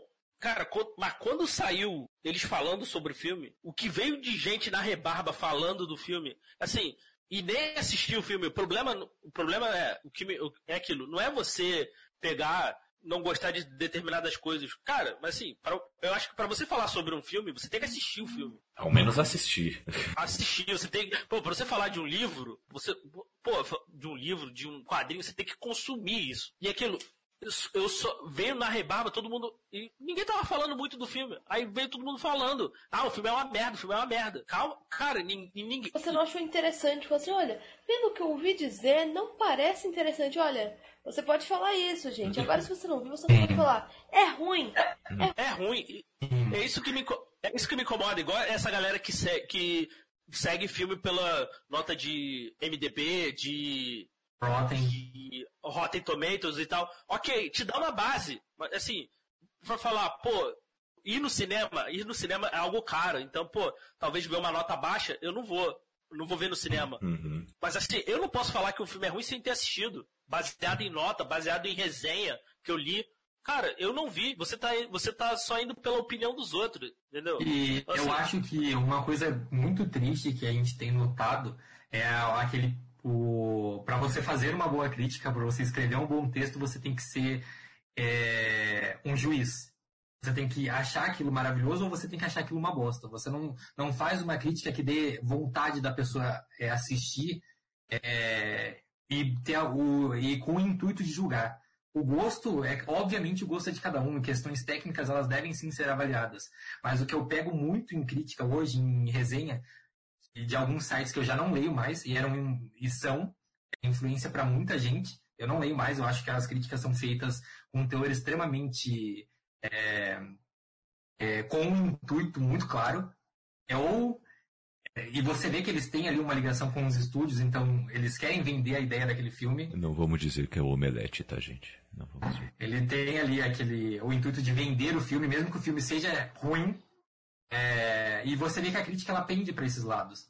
É algo que me incomoda muito. Então você não faz um texto que a, que a pessoa pensa, ah, legal, é, talvez eu queira assistir para ter a minha opinião também. Isso não ocorre mais, porque você tem que vender aquele, aquela, aquele título. É, Mulher Maravilha é uma bomba. X-Men é, erra pela milésima vez. É, foi legal isso que o Diego pontuou, porque aconteceu muito com a Warner e com a Fox. Até a venda da Fox, nada que a Fox fazia era legal. Nada que a Fox fazia era legal. Mesmo que, tipo, ah, você pegue algo que não. Pega, por exemplo, Dias de um Futuro Esquecido. É a melhor nota de um filme dos X-Men, tá? Foi o melhor avaliado, tá? A mídia brasileira, até o filme passar, até as outras pessoas começarem a falar bem, eles mudaram de opinião. Ah, tá. Não é tão ruim assim. Mas enquanto não tinha lançado, enquanto não tinha chego nos cinemas brasileiros, era tipo, ah, é, crítica, que ninguém sabe de quem, quem fez essa crítica, quem era a fonte, é, falou que o filme é uma bagunça, é uma bosta, não assistam. E eu fiquei tipo, ah, vocês não dão a liberdade, mas para que a gente pense em assistir alguma coisa. Vocês induzem o nosso pensamento. Algo que vem da, da questão mercadológica. Você está sendo pago para falar bem disso. Você não está me indicando. Sim. Sim. É, é isso que eu acho que, por exemplo, no nosso desafio, né? Uhum. Eu falei que eu não gostei da, da HQ que o Kaique me indicou. Uhum. Eu sofri, eu sofri mesmo pra conseguir chegar no final. Mas tem alguns debates interessantes. Só que assim, entre os embates interessantes tem diversos defeitos. E eu- o que eu fiz? Eu expus o que eu achei defeituoso. Eu acho que tem vários comentários que são, tipo, É um HQ que, no caso, ele quis expor o mundo das mulheres. Ele é um homem, ele não sabe expor. E isso ficou claro diversas vezes. É, tem comentários é, transfóbicos. Tem, tem várias coisas ali que não fazem muito sentido, que não tem muita lógica e que eu não concordo nem um pouco. Tem alguns embates interessantes? Sim. Mas eu não acho, tipo, se eu fosse falar pra uma pessoa, a pessoa fosse, ah, você vai falar pra eu ler agora? Não, não vou falar pra você ler agora. Se você tá tipo, ah, quero muito ler uma coisa boa, eu não vou te falar para ler isso. Isso, mas essa é a minha opinião. Pode ser que você queira ler. Então, e esse fandom de, de influencers? O que, que vocês acham, hein? Pegando ainda um pouco essa questão aí do Jovem Nerd, eu vejo que tem, tem esses fãzinhos, né, que acompanham tudo, gente. É, é, desde stories no, no Instagram, que a maior parte é patrocinado, até o Twitch, até tipo, sei lá, se o cara vai estar tá em tal evento X, ele falou tal coisa, tô aqui acompanhando, que não sei o que. É, tem, tem gente que dá close na, dá um print assim na tela do num vídeo e fala, olha como ele tá dizendo tal coisa, olha a expressão no rosto, que não sei o que. Ai, então, que tipo de pessoa que você tá seguindo para saber disso? Não, esse aí tá aí, ó, aberto para você ver. Sim, mas tem várias pessoas que fazem análise discurso, análise de. Cara, é assustador. E é assustador. O que mais é assustador é pensar que pessoas acreditam neles. Eles têm uma legião de fãs gigantescas. Por exemplo, ah, vou analisar o discurso de tal presidente. Ah, aqui, ó, ele falou verdade. Daí você vê uma enxurrada de gente, daí tem aquele efeito manada, de pessoas que realmente acreditam naquela questão. Ah, ele não, ele não fez, ele não falou aquilo por mal. Ele não foi preconceituoso. É, ele só é sincero. Né? Ele só é sincero, não, ele está sendo. Olha, ele olha para a esquerda, ele olha para a direita, o olho gira para tal lado. Não julgando quem faz esse trabalho, gente. É, de forma alguma. Mas eu acho que estar dentro da internet, ela faz com que o meu pensamento dê um passo para trás. Para crer em algo que você está me dizendo, sabe? Eu acho que todo mundo deveria ter um pouco disso também. Você não pode crer em qualquer coisa que está dentro da internet. Assim como você não pode crer é, em um único meio de. em um portal de notícia. Eu, como jornalista, eu não vou ler só as coisas que o João posta. Jamais. Até porque você tem uma mensagem por trás. De tudo. De toda a empresa tem uma mensagem por trás de alguém que banca aquele meio de comunicação. Então você lê só de alguém que posta do Twitter, só de um influencer, sabe? É danoso para o seu senso crítico. Uhum. Exatamente. Não, e, e, e é aquilo, é uma coisa assim que eu acho que quando você chega no momento acho que você tem que sempre estar tá se reavaliando essas pessoas que você segue, esses formadores de opinião. Quando você chega no momento que você está sempre concordando, sempre tem aquele, ah, concordo 100% do que a pessoa falou. Quando você chega no momento que você está sempre concordando com a pessoa, acho que você tem que parar e avaliar. Será que eu realmente estou concordando com o que a pessoa está falando? Ou por eu já achar ela carismática, ou por gostar daquela pessoa, eu já estou engolindo qualquer coisa que ela fala para mim, sabe? Então acho que, então assim, eu eu já deixei de acompanhar muita gente assim, por não. As, ide as ideias não bater mais, não concordar mais com posicionamentos. Então, é algo que eu sempre estou reavaliando, estou sempre parando para analisar. Eu acho que falta muito isso nas pessoas hoje. Sim. É a questão da bolha, né? Tem ali toda aquela questão da internet também que cria uma bolha para você, para você se sentir confortável dentro dela. E sair disso olhar para além do muro ali é muito difícil, sabe? Se a internet, se o ambiente que aparentemente é meu, e eu aparentemente controlo, é só me mostra essas coisas, coisas são, que são é, extremamente parecidas com o que eu penso naquele momento, eu vou ficar ali sentadinho, com a minha cobertinha, deixando o mundo passar e pensando que é, o vírus não é real, que ninguém tá morrendo, e tá tudo perfeito, eu vou ali pra praia tomar um sol, vou estar com o Marquinhos. Vamos parar de testar as pessoas, que assim vai parar de ter gente com coronavírus. E, Exatamente. E, mas além disso, tem gente que fica comentando namoro de influencer. Eu ia Nossa. falar disso. Oh, essa questão que eu, eu acho que a gente pode até encerrar por aqui, que a gente ainda tem um monte de coisa para falar. Tá, e tá. é quase meia-noite. Vamos lá. É, em questão de influencer. Gente, eu acho assustador que a pessoa tem é influencer a ponto das pessoas querem seguindo a vida dela toda. Uma coisa é você seguir uma pessoa no Instagram e ver o que ela posta de vez em quando, é, seguir o conteúdo de alguém, mas você seguir o conteúdo a tanto afinco para poder concordar com tudo, de comer a marca que a pessoa come. Se a pessoa te recomenda um restaurante, você fala, nossa, se a pessoa recomenda esse restaurante, eu tenho que gostar do mesmo tipo de comida que ela. Isso já não é normal, isso não é saudável. Isso. Sim, eu acho que acho que isso seria uma ideia muito legal pra gente trazer um psicólogo, a gente debater com ele essa fixação. A- a- até onde eu sou fã, até onde a, e a partir de quando eu me tornei aficionado por aquela coisa ou aquela pessoa, sabe? Porque é uma complexidade muito grande, né? Porque, igual você disse, sabe? Eu vou comer o que essa pessoa come. É assustador, gente. É Tá? assustador. É. Isso é estranho. Estranhíssimo. Eu acho que se você tem qualquer tipo de relação que você não tem uma discussão sobre nada, Uhum. essa relação tá com algum problema. Se você não tem nenhuma discussão. Gente, alguma coisa você tem que discordar. Ninguém é 100% igual. Sim. Isso é assustador. E eu acho que isso que enriquece as pessoas, essa discussão. É claro que tem gente que não adianta discutir. É tipo Uhum. terraplanista. Você não vai discutir com terraplanista, gente. Você mata ele, você não discute. Brincadeira, brincadeira. Não precisa matar, só parar de falar. É, mas assim, é, as pessoas saem do discernimento, né?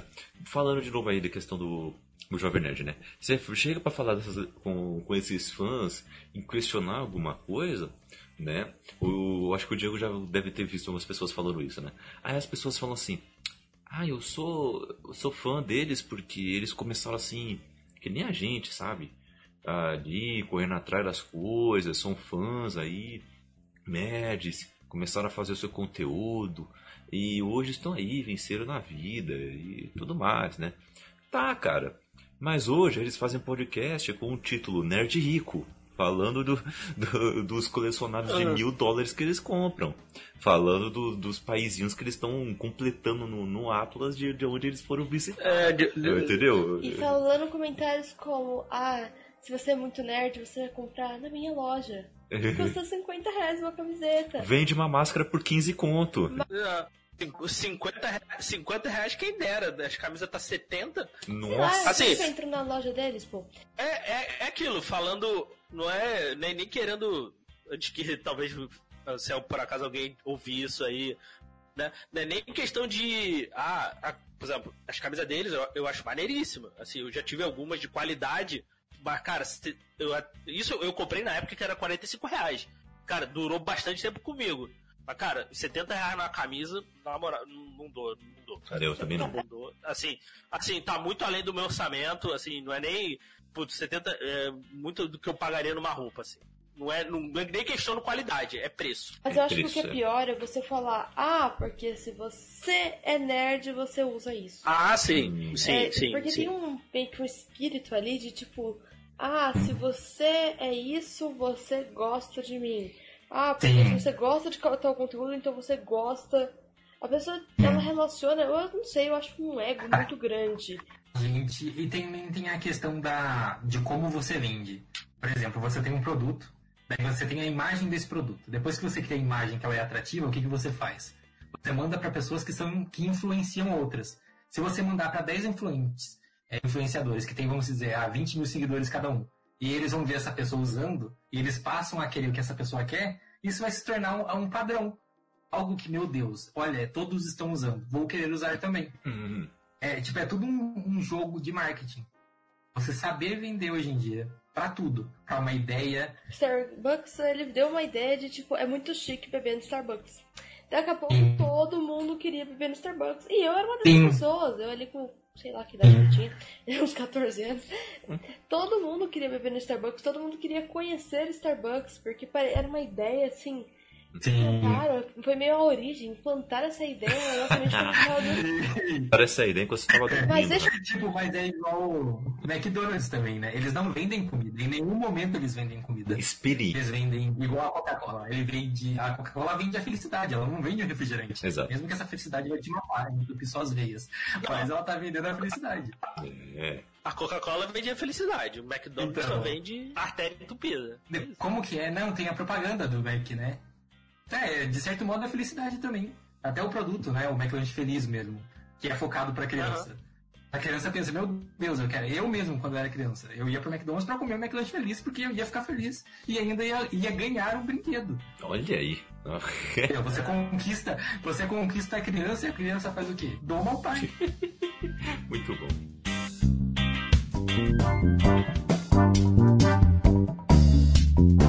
E Raquel, quais outros fandoms Ah, que temos que distribuir veneno, ranço e ódio no sereno? Aqui. Então, falei isso aí. Eu falei um pouquinho de Dark, que assim, no Uhum. suave, que eu fico muito triste de ter um monte de gente babaca. Avatar, Ai, meu Deus. choro. Porque eu tô numa página que é de Avatar e eu amo Avatar. Eu amo Avatar. E aí, eu vejo gente babaca gostando de Avatar. Eu fico, como essa pessoa tão ruim, esse lixo de gente pode gostar de uma obra tão bonitinha? Aí a pessoa fala, não, porque a Korra é um lixo. Gente, se a pessoa falou que a Korra é um lixo, eu já tenho vontade. Aí já não dá. Ah, não tem como. A pessoa não, não conseguiu ver o primeiro episódio. já Porque não dá. o. Primeiro que. Ah, eu não vou falar. Eu não vou, nem, eu não vou argumentar aqui, porque senão eu vou ficar três horas falando. Tá não, bom. não vou falar. Mas depois, se você quiser saber minha opinião, manda lá no meu Instagram que eu mando. Outro dia a gente conversa sobre isso, tá? Ah, Mas, mas basicamente, falando por cima. Hum. É, além da Jang, foi feito para um público mais infantil. Então ele é um cara super poderoso que sempre vai conseguir ganhar tudo. E no máximo ele vai sofrer por um episódio. Então se ele sofrer por um ou dois episódios, é o máximo, depois ele vai conseguir. não, não é tanto assim. É sim. É, né? Não, ele tem dificuldades que vão perdurando. Tá. Ele vai ficando cada vez mais poderoso. Mas assim. assim, quando ele explode, quando ele vai mostrar o poder dele, ele tem Hum. que mostrar de maneira absoluta, sabe? Tem que ser uma coisa absurda. Enquanto a Sim. Korra não, ela tem várias dificuldades e ela vai superando aos poucos, como uma pessoa normal, como é na nossa vida. Então eu acho que é é muito melhor desenvolvido, as tramas são muito mais inteligentes e ela tem que é, brigar não só de forma física, como mental. E às vezes as brigas são mentais e físicas ao mesmo tempo. E a pessoa fala, ah, mas ela apanhou em tal, br- tal, em tal briga porque ela é mais fraca. Uhum. Aí eu fico, meu amigo, você não entendeu o que é a briga. É. É, aí, ah, sei lá. Aí eu O- tenho preguiça desse tipo de gente. O Alolan Yoshi tá mandando aqui no chat. Corra é perfeita. Quem não gosta dela assistiu errado. Exatamente. É, isso. É isso. É isso. É isso, Alan. É isso. Exatamente. É, e tá quais Então, outros? eu coloquei aqui extremo, tá bom? Eita, Nível extremo. Extremo. Vocês viram que ela foi do suave pro extremo? Né? Eu não consegui chegar ao meio termo, não porque. Mas, Já imagina alguns. É, É, tá. é. Então Ó, vamos lá. só uma coisa, o Alolan disse, Corra tem tramas mais políticos e sociais e personagens mais realistas, né? Tá concordando com você, Raquel. Ah, aí, aí deve ser a galera que fala que lacra no lucro, né? É, tá aí nessa E lista da aí, Raquel. principalmente porque depois no final você descobre que a Korra é bissexual, que é lindo, a sub perfeita e, engole, sabe? Engole É. choro. Engole o Engole choro, gente. meu amigo. Engole. Pode engolir. Tá na hora. Ah. Então, vai, agora extremo. O Hum. mais extremo de todos. Eu, acho- vou deixar isso pro final. Porque esse é o É, pior deixa de o mais extremo de. É, fa- fa- tenta fazer um, Tá. um, um top 10 aí. Tá bom, essa daqui é, eu falei já de Star Wars, né? Não. Antes, não, antes então mais ou menos. Star Wars eu tinha colocado no suave, mas depois eu falei, não é suave. Eita, por Porque- quê? Não, não é. Porque pra mulher não é suave, entendeu? É. Como eu disse, eu já mando a merda. Eu, ultimamente, pelo menos nos últimos quatro anos, ninguém veio discutir a ponto de falar, ai, você não pode usar sua camiseta de Star Wars. Porque eu falo assim, ah, meu amigo, você quer, você quer mesmo que eu fale de, o nome de três planetas pra você? Ah, me poupe. Não. E, e todos os fãs de Star Wars têm que pedir desculpas ao senhor Ryan Johnson. Fez o melhor filme dessa os melhores filmes dessa trilogia aí. Fizeram um fanfic no episódio 9.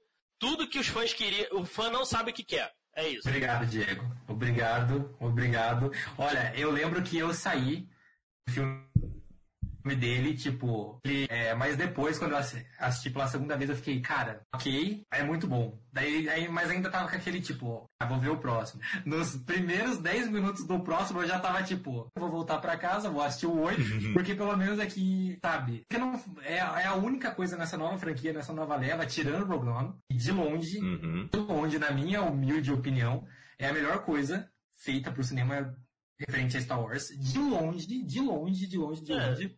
E ele foi o único que entendeu que a franquia ela precisava evoluir. Ela precisava dar um passo além. Essa é a questão. Sabe, eu acho que o meu primeiro espanto, e olha que eu nem sou uma pessoa aficionada a Star Wars, foi é, o susto, primeiro veio o susto, mas em nenhum momento eu defendi que o filme era uma bomba. Daí depois veio a questão que, cara, sério, é, eu entendi que ele foi a única pessoa corajosa que não fez aquela pataquada de você repetir o mesmo plot, você só trocar os personagens e dar um novo, um novo nome para eles, depois ainda não fazer aquilo que aconteceu com Game of Thrones também. Ah, eu vou dar exatamente o que eles querem. Mas aqui eu vou mudar uma coisa ou outra para eles falarem que, olha, uma surpresa aqui. Meu amigo, a sua surpresa, com todo respeito, um É, lixo. foi, uma foi um Eu lixo. deveria ter guardado ela pra você. É, não tudo, tudo que os fãs reclamaram do episódio 8, eles fizeram no 9, co- botaram lá do jeito que eles quiseram e ficou, ó, uma bosta. Fica muito O claro oito- que o projeto ele é todo recortado, né? Tava ali, parecia que tinha um plano, daí eles viram a crítica do 8, recortaram que as pessoas não gostaram, colaram ali os pedidos dos fãs, ó, pronto. Temos uma obra de arte. Exatamente. É que é assim. sabe? Sabe quando o Tolkien disse que quando ele via uma coisa que ele ia mudar, ele começava a mudar todo o contexto? E é o que tu- qualquer pessoa que está escrevendo uma obra faz? É isso que eles, que eles esqueceram. Eles começaram a desenhar uma árvore. Aí eles falaram, não, a galera quer um sol. Vou começar a desenhar mas a árvore, vou desenhar por cima.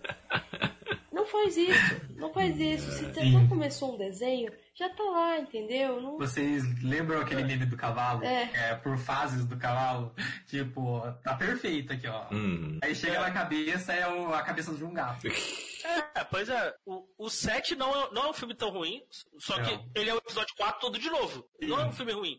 Assim, eu- eu- ele apresenta os personagens legais e tal, mas, cara, é o episódio 4, tudo de novo. Sim. O 8 trouxe coisas legais. Eu não gostei da Rose como personagem, mas o que fizeram com a atriz é um absurdo, um absurdo. Eu tenho minhas críticas à personagem. Ali, o problema não é da atriz, o problema é, é os roteiristas e tal. É como Toda- ela foi construída. toda esse, como ela foi construída ali, pra mim, eu, eu falei isso no Elementar, pra mim ali, toda aquela cena que tem ela ali era pra ter sido o Paul, não, não ela. Mas assim, ok, colocaram ali, beleza. E o, o que fizeram com ela é um absurdo. Isso, isso o fã, o fã de Star Wars já, já faz desde sempre, né? Fizeram com o garoto lá que fez o. O Anakin no episódio 1. Então, é, eu acho que. Então, assim, fiz- acho que com o Christian Henderson também. Então, assim, então.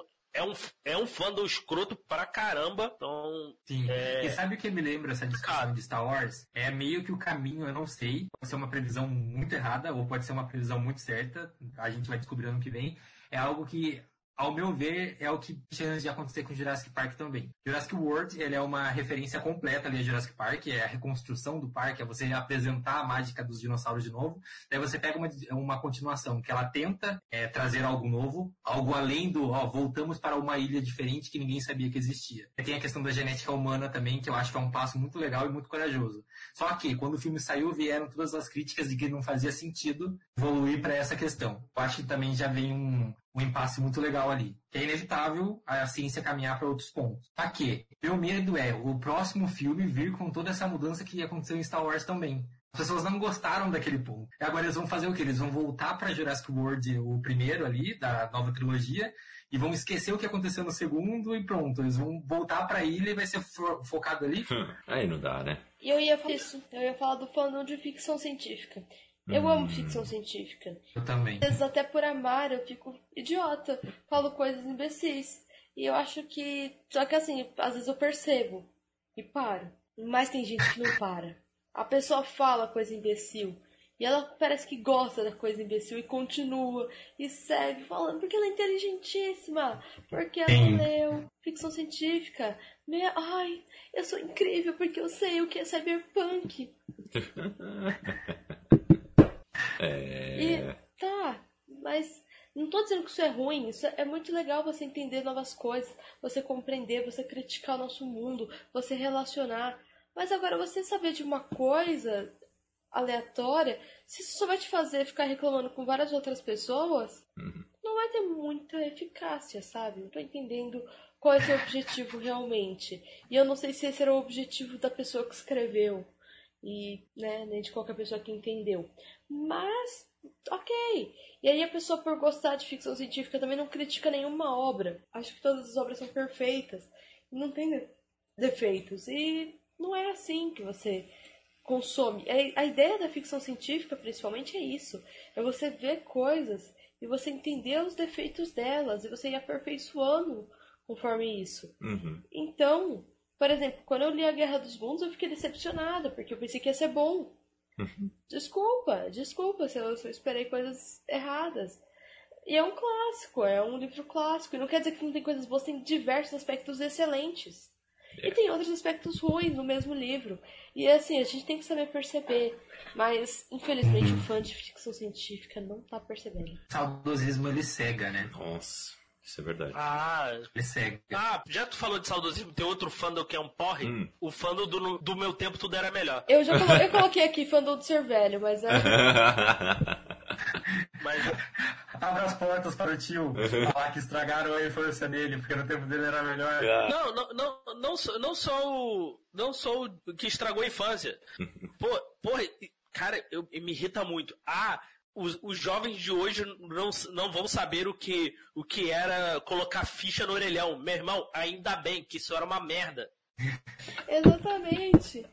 Ah, não vão, sa- não vão saber o que é conectar conexão de escada. Cara, isso era uma merda. Não era legal.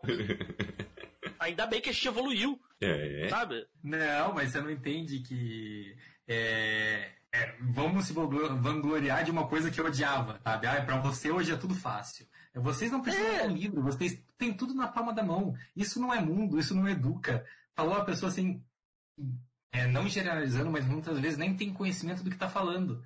Nem tem conhecimento do que um- essa máquina aqui, da qual a gente está conectado hoje, sabe, proporciona. Pode fazer com que você evolua, mas não. É, no meu tempo, eu ia para a biblioteca e eu ficava lá, você decorava, você não estudava. Você decorava. Decorar não é estudar. Não é estudar, não é saber, é. Exatamente. No sentido etimológico da palavra seria, né? Mas ela foi, ela, É. ela foi utilizada na tradução de maneira errada. Raquel, a Mas tudo bem. etimológica. Tudo bem, não vamos. Não, mas o pior é que tá certo mesmo. É que eu lembrei desse exemplo por, pela questão da, da tabuada. Que se você pegar um, um público de uma te- determinada idade, você não estuda a tabuada.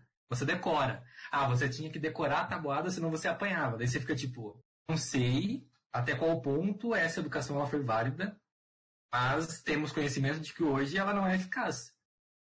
Você não força alguém a aprender. Ah. Você não enfia alguma coisa na cabeça da pessoa e fala, olha, você tem que decorar isso, senão você não vai lembrar. Não, e, e, e isso e a galera que glorifica bullying também, que é, outro, é outra. Sabe? Ah, isso moldou meu caráter. Cara, eu passei por isso, não me, não me tornei uma pessoa melhor por isso, não queria ter passado por isso, teria Não sido desejo melhor ninguém, não ter não passado. desejo e pra não ninguém. desejo pra ninguém. Sabe? Sim. Não, É não, não o- quero, não aquele- quero que outras pessoas passem por isso. Sim, aquele lance do que, não, do que não te mata te deixa mais forte. Me desculpa, mas isso não é real.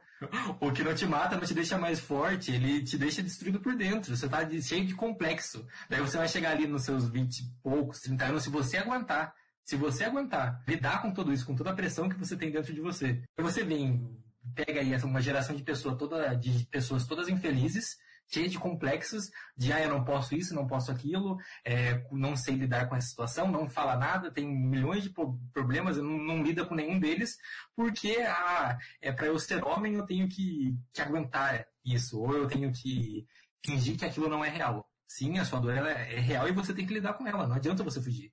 Uma hora você vai ter que lidar. É, é, isso com certeza, tipo, não te deixa mais forte.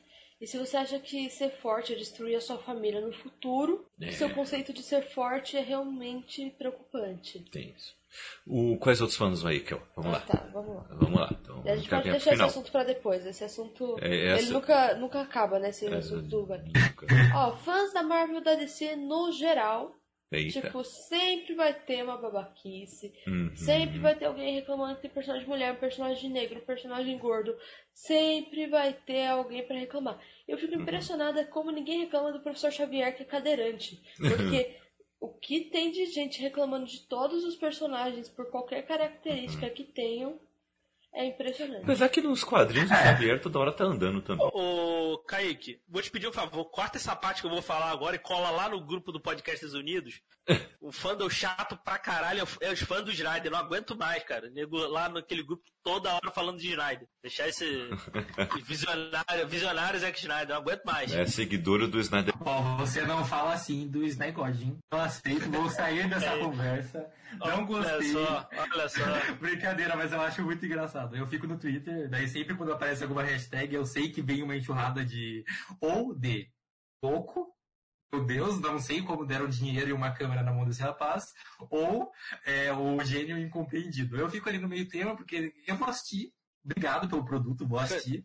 Se eu achar legal, bem, se eu não, passei pra frente, mas eu acho muito engraçado ter essa polaridade, né? É um surto coletivo. Ou eu defendo, ou eu amo o cara com toda a minha força, ou eu odeio. Muito preso. É, não, isso, isso é, isso a gente pode colocar aí também Marvel DC, PlayStation, Xbox, Mega Drive? Nintendo. Essa questão aí do dos super-heróis aí da Marvel e da DC, vale ressaltar a questão do excluído para excludente, né?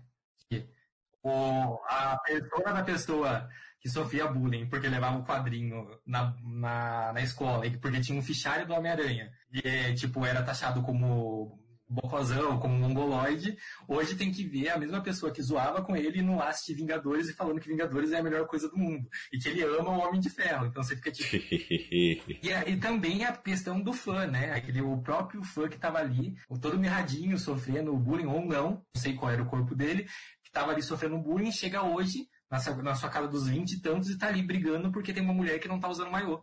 Ela não tá mostrando mais os peitos nos quadrinhos. Ela tem um, um- uma roupa de exército, já que ela é capitã. Eu acho muito errado isso, meu Deus, como assim? Ela é mulher?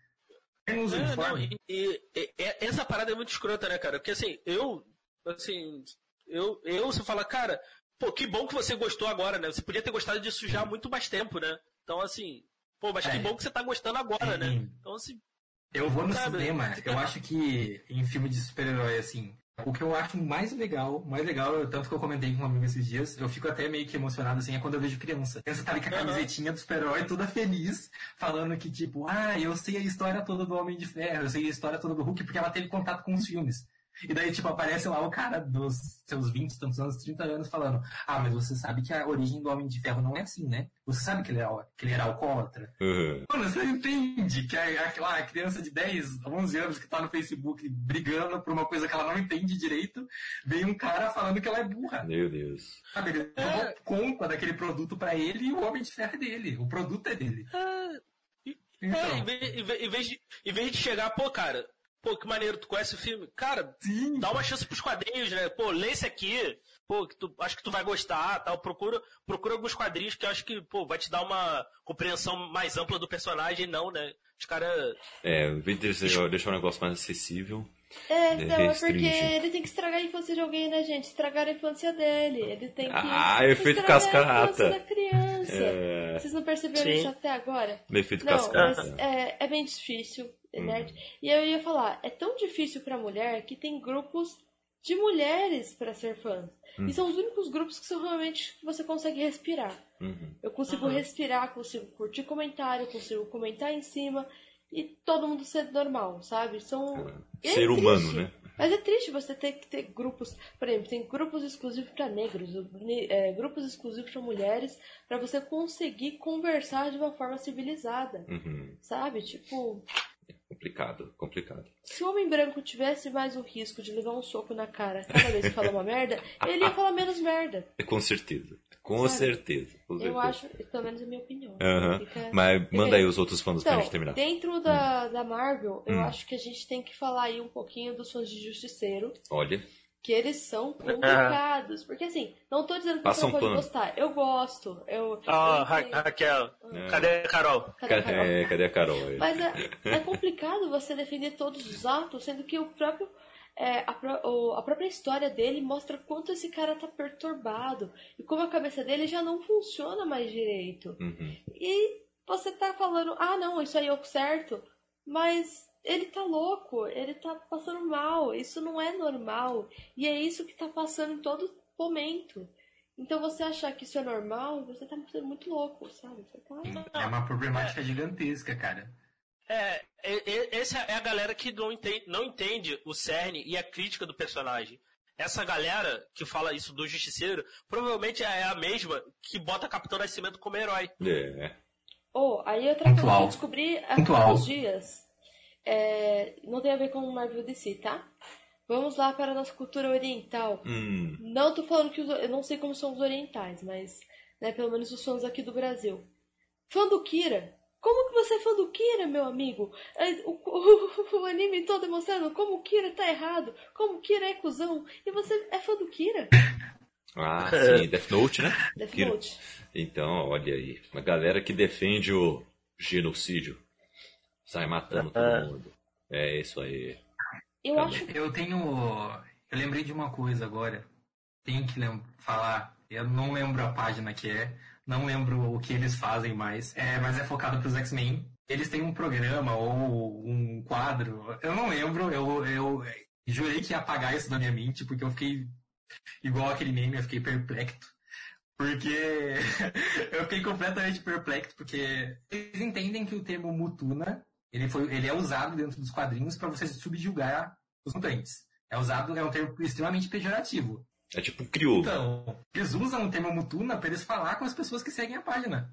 Ah, seus mutunas. Ah, é, é, meus mutunas. Ah, hoje não sei o que lá, a gente vai falar sobre isso. Entende?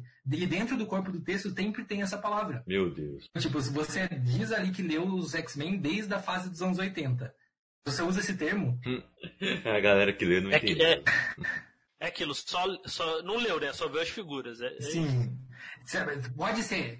Alguém que escute isso agora pode pegar e pensar, nossa, meu Deus, olha sobre o que, que ele está reclamando. Mas se você entende a mitologia dos X-Men, se você entende como eles representam a questão do preconceito, você usar esse termo é a mesma coisa de você usar os termos são taxados de preconceituosos hoje. É a mesma coisa. E é, e é explícito que você não, como o Diego falou, que você não entendeu a mensagem. Eu lembro que a primeira vez que eu li, e tava bem na cara, assim, bem no título, eu fiquei tipo, oh, peraí, daí eu voltei, eu falei, não, eu vou ler um quadrinho aqui de volta, eu vou pegar Deus ama um homem mata, leio Deus ama um homem mata, e falei, tá, aqui tem Mutuna escrito na testa da pessoa morta, será que quer dizer alguma coisa? Eu não entendi. por, por que será que tá escrito, né? É, difícil, não. É, Difícil. Olha, eu, eu até. É, é Olha, foi, foi difícil aqui. Ah. Então, dentro disso também tem nossos queridos fã- os fãs do Wolverine, né? Que também é um cara Hum. cheio de ódio, vingança Hum, e louco, né? Tipo, primeiramente, supera. né? Supera. Ah, não, Kel, mas ele tem Ah. mais de cento, cento e poucos anos, ele já viveu tudo, já passou por todas as guerras. Não tem como, é, a gente tem que apoiar que ele mate as pessoas. Meu Deus, alguém tem que matar alguém ali. É, né? Só tá, Ele é famoso, ele foi interpretado pelo Hugh Jackman. só tá descarregando a raiva, coitado. É, oxe, aqui, ó, colocaram um ferro nos ossos dele. Como que a gente vai deixar que ele seja uma pessoa calma? Precisa ser uma pessoa calma, né? Mas assim, não dá pra defender tudo, né? Não. Ó, é, assim, supera a Jean Grey, cara. Eu sei que aquele cara é um lixo. Ele não merece ela. Não merece mesmo. Ninguém, aviso aí, ninguém merece Jean Grey. E nem Emma Frost. Deixem elas em paz. Ah, tá- Não, mas elas se merecem. Não, elas se merecem, mas entre os dois ali. É, é. Sabe? Não, vocês não merecem elas. Vocês Não, merecem, não pode. merecem. Tá bom. Fãs do quadrinho Watchmen, que é quase DC, né? Vamos concordar. É, DC, na verdade, o Watchmen. É. Ah, mas É. no início não era, né? Que depois se tornou, porque na verdade foi o cara que não queria mais. Ah, dane-se. Ah, É. Então, Hum. Watchmen, fãs de Watchmen hum, podiam ser tão bons, né? Hum. Podiam. Ah, eu es- Ó, e piorou, hein? Depois com a, com a cinema ali, né? Eu pensei que com a série ia melhorar tudo. A galera Não. só se.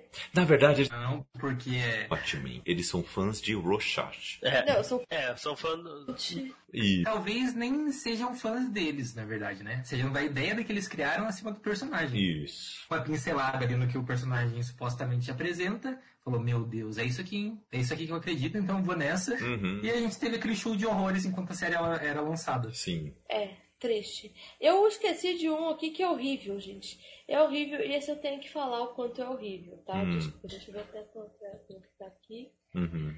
Tá.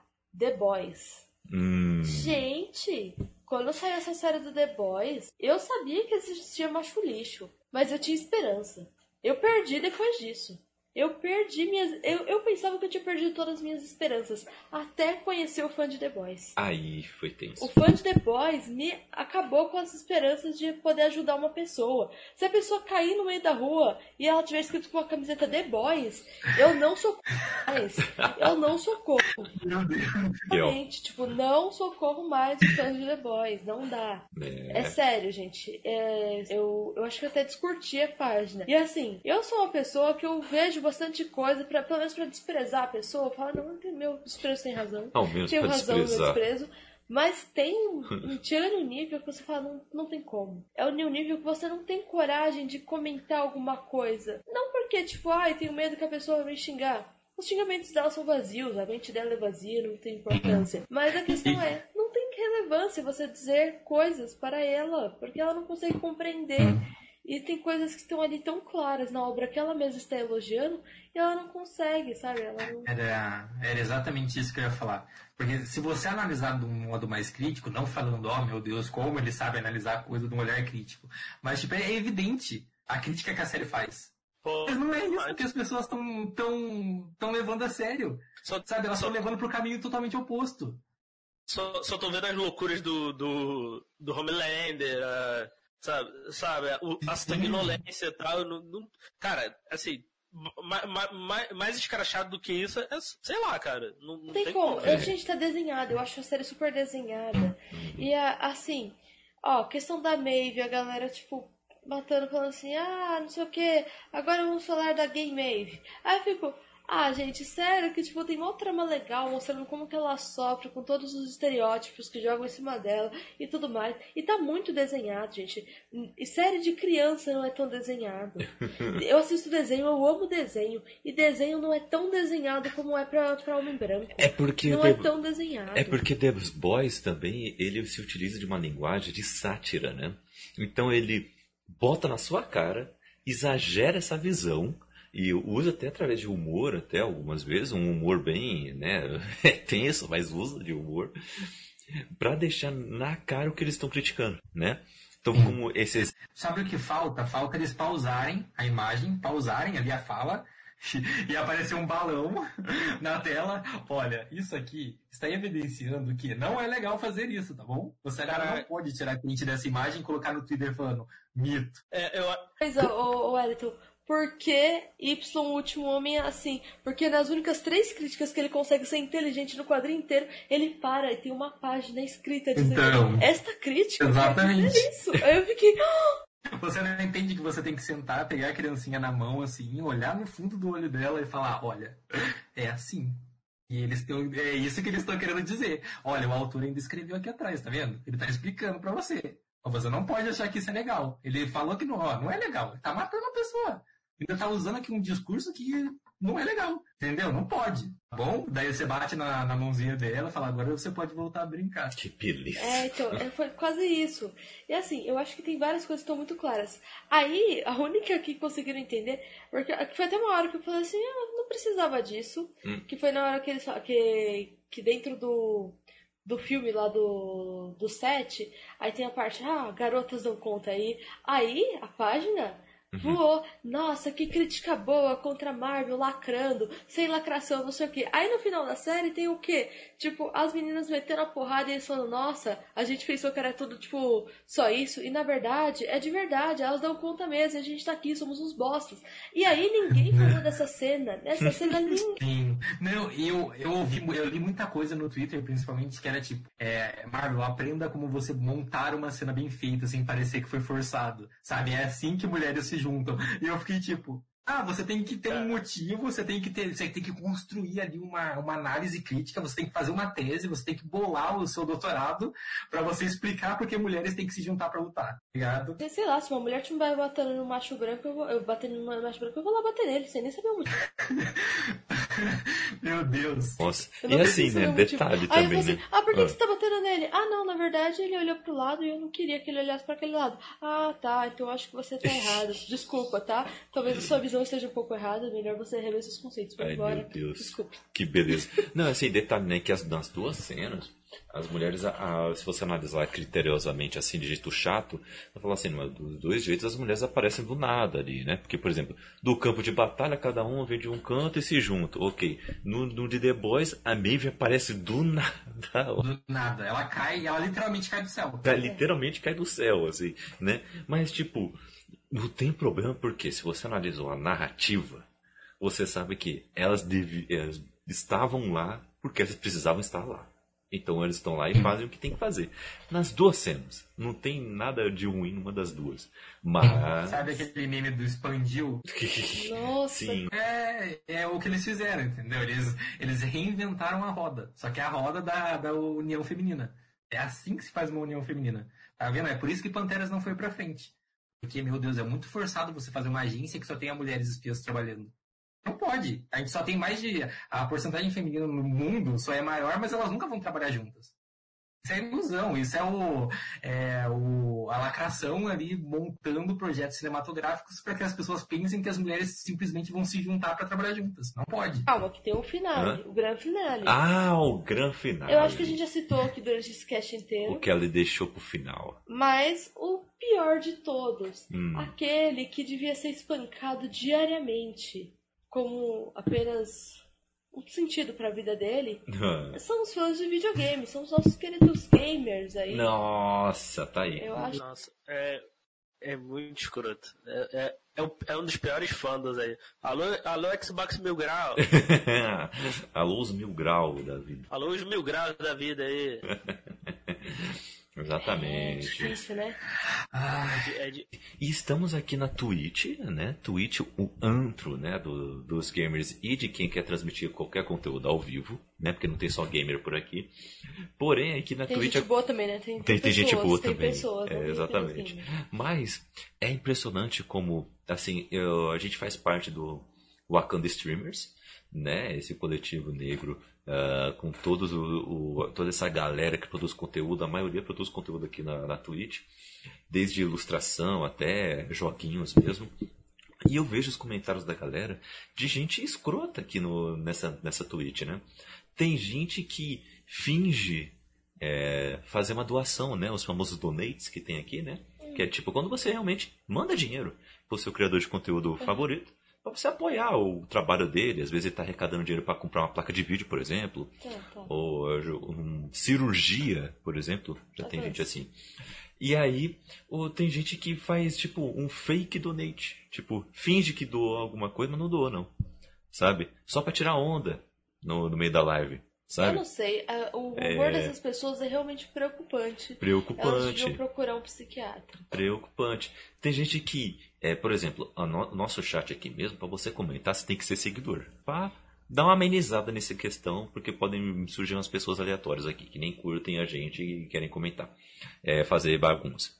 Mas mesmo assim, tem gente que segue e começa a mandar xingamento. É, ah, é, manda xing- xingamento de, de macaco, xingamento de tipo, ah, ô, você, mina, manda, manja nada com isso aí, você não sabe Ah, jogar. super queria, deixa. né? É. Pode deixar. Pode deixar. que a Raquel vai, vai, vai na canela. O, tem gente que, que fica mandando, não, você não manja nada, deixa que eu te ensino. Ou sai comigo. Tipo, assédio mesmo, cara dura. Ah, E- sai comigo, tipo, ah, meu amigo. Pra quê? Sabe? Tipo, pra que eu vou sair pra ser infeliz com você? Então, é, é impressionante. E fora que a galera fora daqui, né? De que, putz, por- o exemplo que você deu mesmo, do The Last of Us, né? Nossa, uma mulher não pode ser tão forte assim. Ela não pode ser tão porradeira assim. Tá, tá, tá estranho isso aí. Eles saibam que quando, toda vez que um homem fala isso, mais mulheres entram pro box e tentam ficar com bastante muque pra poder bater a cabeça deles até a morte. Eu apoio isso, então continuem falando para que elas continuem sendo incentivadas. E assim, Exatamente. com essa boa ação, eliminar vocês do mundo. Exatamente. É, é gente que não pode ver o, a, o a indústria do- dos videogames evoluírem. Porque não pode. Vai estragar a infância deles. É o clube estragou minha infância. Viu? É, é Mortal Kombat mesmo. Você não pode ter uma mulher que pareça uma mulher, não uma boneca inflável. Existe. É, cara, eu, eu tava. É porque isso. Eu tava olhando, eu tava olhando aqui a minha timeline, eu lembrei de um, de um meme que eu postei. E é bem real, porque assim, o- os gamers ainda acham que só tem duas raças, branco e político, dois gêneros, ma- ó, masculino e político, dois tipos de cabelo para mulheres, longo e político, duas sexualidades, hétero e político, e dois tipos de, de, de corpos, normativo e político. É isso. O Chororô, que foi esse último Mortal Kombat mesmo.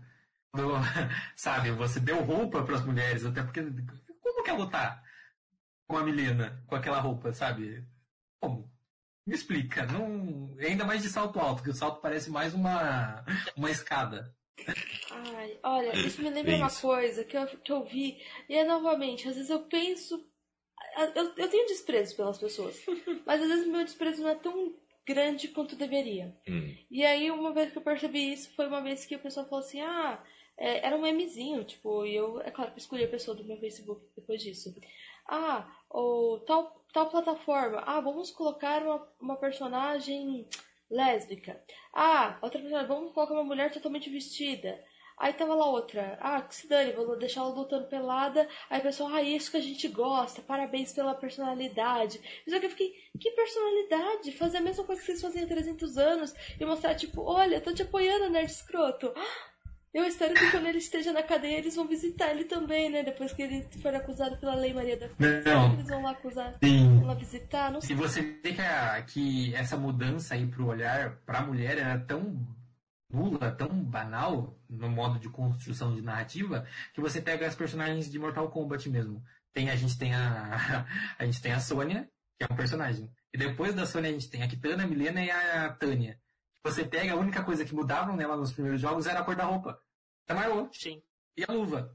A bota, que era da mesma cor, você só trocava a cor do personagem. Então, tipo, a construção do personagem feminino, enquanto você tinha lá 10 opções de caras, as suas características, com os seus corpos e com as suas cores, pipi poropó. E as mulheres não eram as mesmas personagens. Você só trocava a cor. E eu acho, assim, e seres bestificados nunca têm os femininos, né? Uhum. Por exemplo, você quando tem obras, você não coloca uma orc mulher, você não coloca uma nã no meio da, da cena, você não coloca nunca mulheres que não sejam bonitas. Uhum. Você sempre quer. ah, e até tem uma postagem que foi a Bruni, inclusive, que postou maravilhosa, Bruni. Uhum. Bruni, você é linda, maravilhosa. Espero que você ganhe o prêmio. Uhum. É, e, a, e aí era tipo assim: por que, que se o orc macho é assim feio, por que, que uma orc fêmea vai ser bonita? Por que, que ela vai ser menor? Por que, que ela vai ser delicada? Isso não tem lógica, gente. Isso não. Pega um exemplo muito legal também é você ver as duas adapta- adaptações que tiveram das Amazonas. Você pega as Amazonas Polar da Perry, você vê Amazonas de todos os tipos, com todas as roupas que você puder imaginar. Tem a Amazona completamente vestida, tem a Amazona com armadura, tem a Amazona com, com roupa de pra, pra caçar. Daí você pega ali a adaptação que foi feita pelo pra Liga da Justiça, que é um, um olhar mais masculino. É totalmente diferente. O olhar para esses personagens são diferentes. Você pega aquele close-up ali no cabelo, em que ela tira a flecha, dela vira o cabelo, parece uma propaganda de shampoo. e você vê que tem um teor mais sexual do que quando foi produzida pela Perry. Tipo, tem ali sim os close-ups das cenas das personagens lutando. Mas você vê que não tem um detalhe específico que foca no corpo todo dessas personagens. Ah, que mostre as pernas dela. Ah, que mostre o, ro o rosto, que tipo, ela tá fazendo força, mas ela tá tipo, Hum, sorrindo. sabe, sorrindo, um sorriso maravilhoso, enquanto ela tá erguendo uma, uma parede de pedra. Nossa. Então. E também é aquela questão, né, do, dos cabelos. Você pega ali, só tem a Amazônia de cabelo longo, a, a que ganha foco na tela. Aí você pega da pele e você tem vários tipos de mulheres. É isso que é legal. Não, é, essa questão do cabelo longo, gente, olha. Du- Duvido que se tivesse uma ilha que só tem mulher. Primeiro, que se só tem mulher, você tem gente que gosta de mulher, porque tem mulher, entendeu? E elas estão. Não para com isso, Raquel. A Mulher Maravilha não é bissexual. Ah, não. Isso daí é invenção da, da lacração. Eu jamais. É invenção da lacração. Eu jamais ia pegar o Steve Trevor também. Eu entendo o que você tá falando. pegar ele. Eu também não. Eu também não. Isso é invenção da lacração aqui em 2021, tá? Uhum. É invenção. A Mulher Maravilha nunca se interessou por mulher. Ela só morou numa ilha ali por mais de trocentos anos. E tricotava. Ponto. Eu, hein? Ai, que palhaçada. Eu queria enfiar isso em tudo quanto é assunto agora. Que papo. É, então, não, mas não faz sentido nenhum você ter, tipo, um cabelo mega comprido, tipo, numa ilha que isso não tem função nenhuma, sabe? Sim. Não tem sentido nenhum. É, por isso que é legal o Wakanda. Wakanda é legal. Wakanda é legal. É claro E que tem- assim, o Wakanda tem algumas coisas da cultura que você vai perceber Hum. traços é, machistas bastante. Você vai perceber alguns traços da cultura de Wakanda que são um pouco é, elitistas também. Que vai ter a galera que é tipo, ah, essa galera aqui manda, essa galera aqui tipo luta pra ser alguém pra ajudar alguém e acabou. Então tem essas questões assim, sim, mas né, bem diferente dos outros. Bem pontuado mesmo. Acho que era importante ter, sabe, esse panorama também. Falar que, sabe, não é só porque você tem uma mulher de destaque que todas elas têm destaque. É porque você fala de um povo ali que todo esse povo tem o mesmo destaque do que aquele que a gente viu. Eu achei até que o filme foi bem interessante por questão disso, inclusive, né? Hum. Porque tem o Killmonger ali, que nunca errou, né? Que nunca Perfeito errou. Ah, Kill- Killmonger não fez nada de errado. Então, ele vai mostrar esse outro ponto aí, tipo, pô, então é só, só ele. Zero defeitos. Sim. Eu acho também a perspectiva do Mumbaco muito legal. Ele fala, né, da, daquela divi- da divisão que teve e o que aconteceu com aquela divisão. Uhum. É, Pode ver que a galera que fala, ah, é um filme normalzinho, depois dá uma olhadinha na foto do perfil. Gente, é, vamos ficar por aqui porque já foram mais de duas horas e dez de podcast e de live. É, tá sendo incrível passar esse momento com vocês aqui, gente. Mas, finalizando, onde a galera pode falar conosco aí nas redes sociais, caso queira bater um papo ainda sobre isso, o fandom, sobre ah, coisas da cultura pop e, e muito mais. Começando contigo, Diego, onde você pode ser achado aí nas redes sociais e na Podosfera. É, só, só antes de terminar, só queria citar rapidinho um também, aquele fã do, do fã que acha que sabe mais do que o autor. Não sei se vocês lembram daquela que tentou ensinar, é, tentou lacrar, lacrar em cima do, do New Gamer, do Sandman. Vocês lembram dessa história? Eu imprimi e enquadrei. com o personagem. Ah, o Sandman negro, que absurdo. Tá ligado? O Sandman trans, que absurdo. Tá ligado? Prova que não leu porcaria nenhuma de Sandman, né? Deu nada de nossa, mas sangue. isso foi muito Nossa. legal, né? O New Gamer respondendo. Não, então, meu amigo, É. acho que você. Não leu. Acho que você não é tão fã de Sandman quanto você acha que é. Pô, maravilhoso, cara. Maravilhoso. Eu acho que quando o autor fala, não, mas eu não vi o problema que você tá vendo, não. Então. Mas vamos lá. E aí? Mas. É, é, quem, quiser, quem quiser me ouvir por aí é só procurar o podcast Elementar. Sai toda semana aí filmes e séries. Só procurar no seu agregador favorito.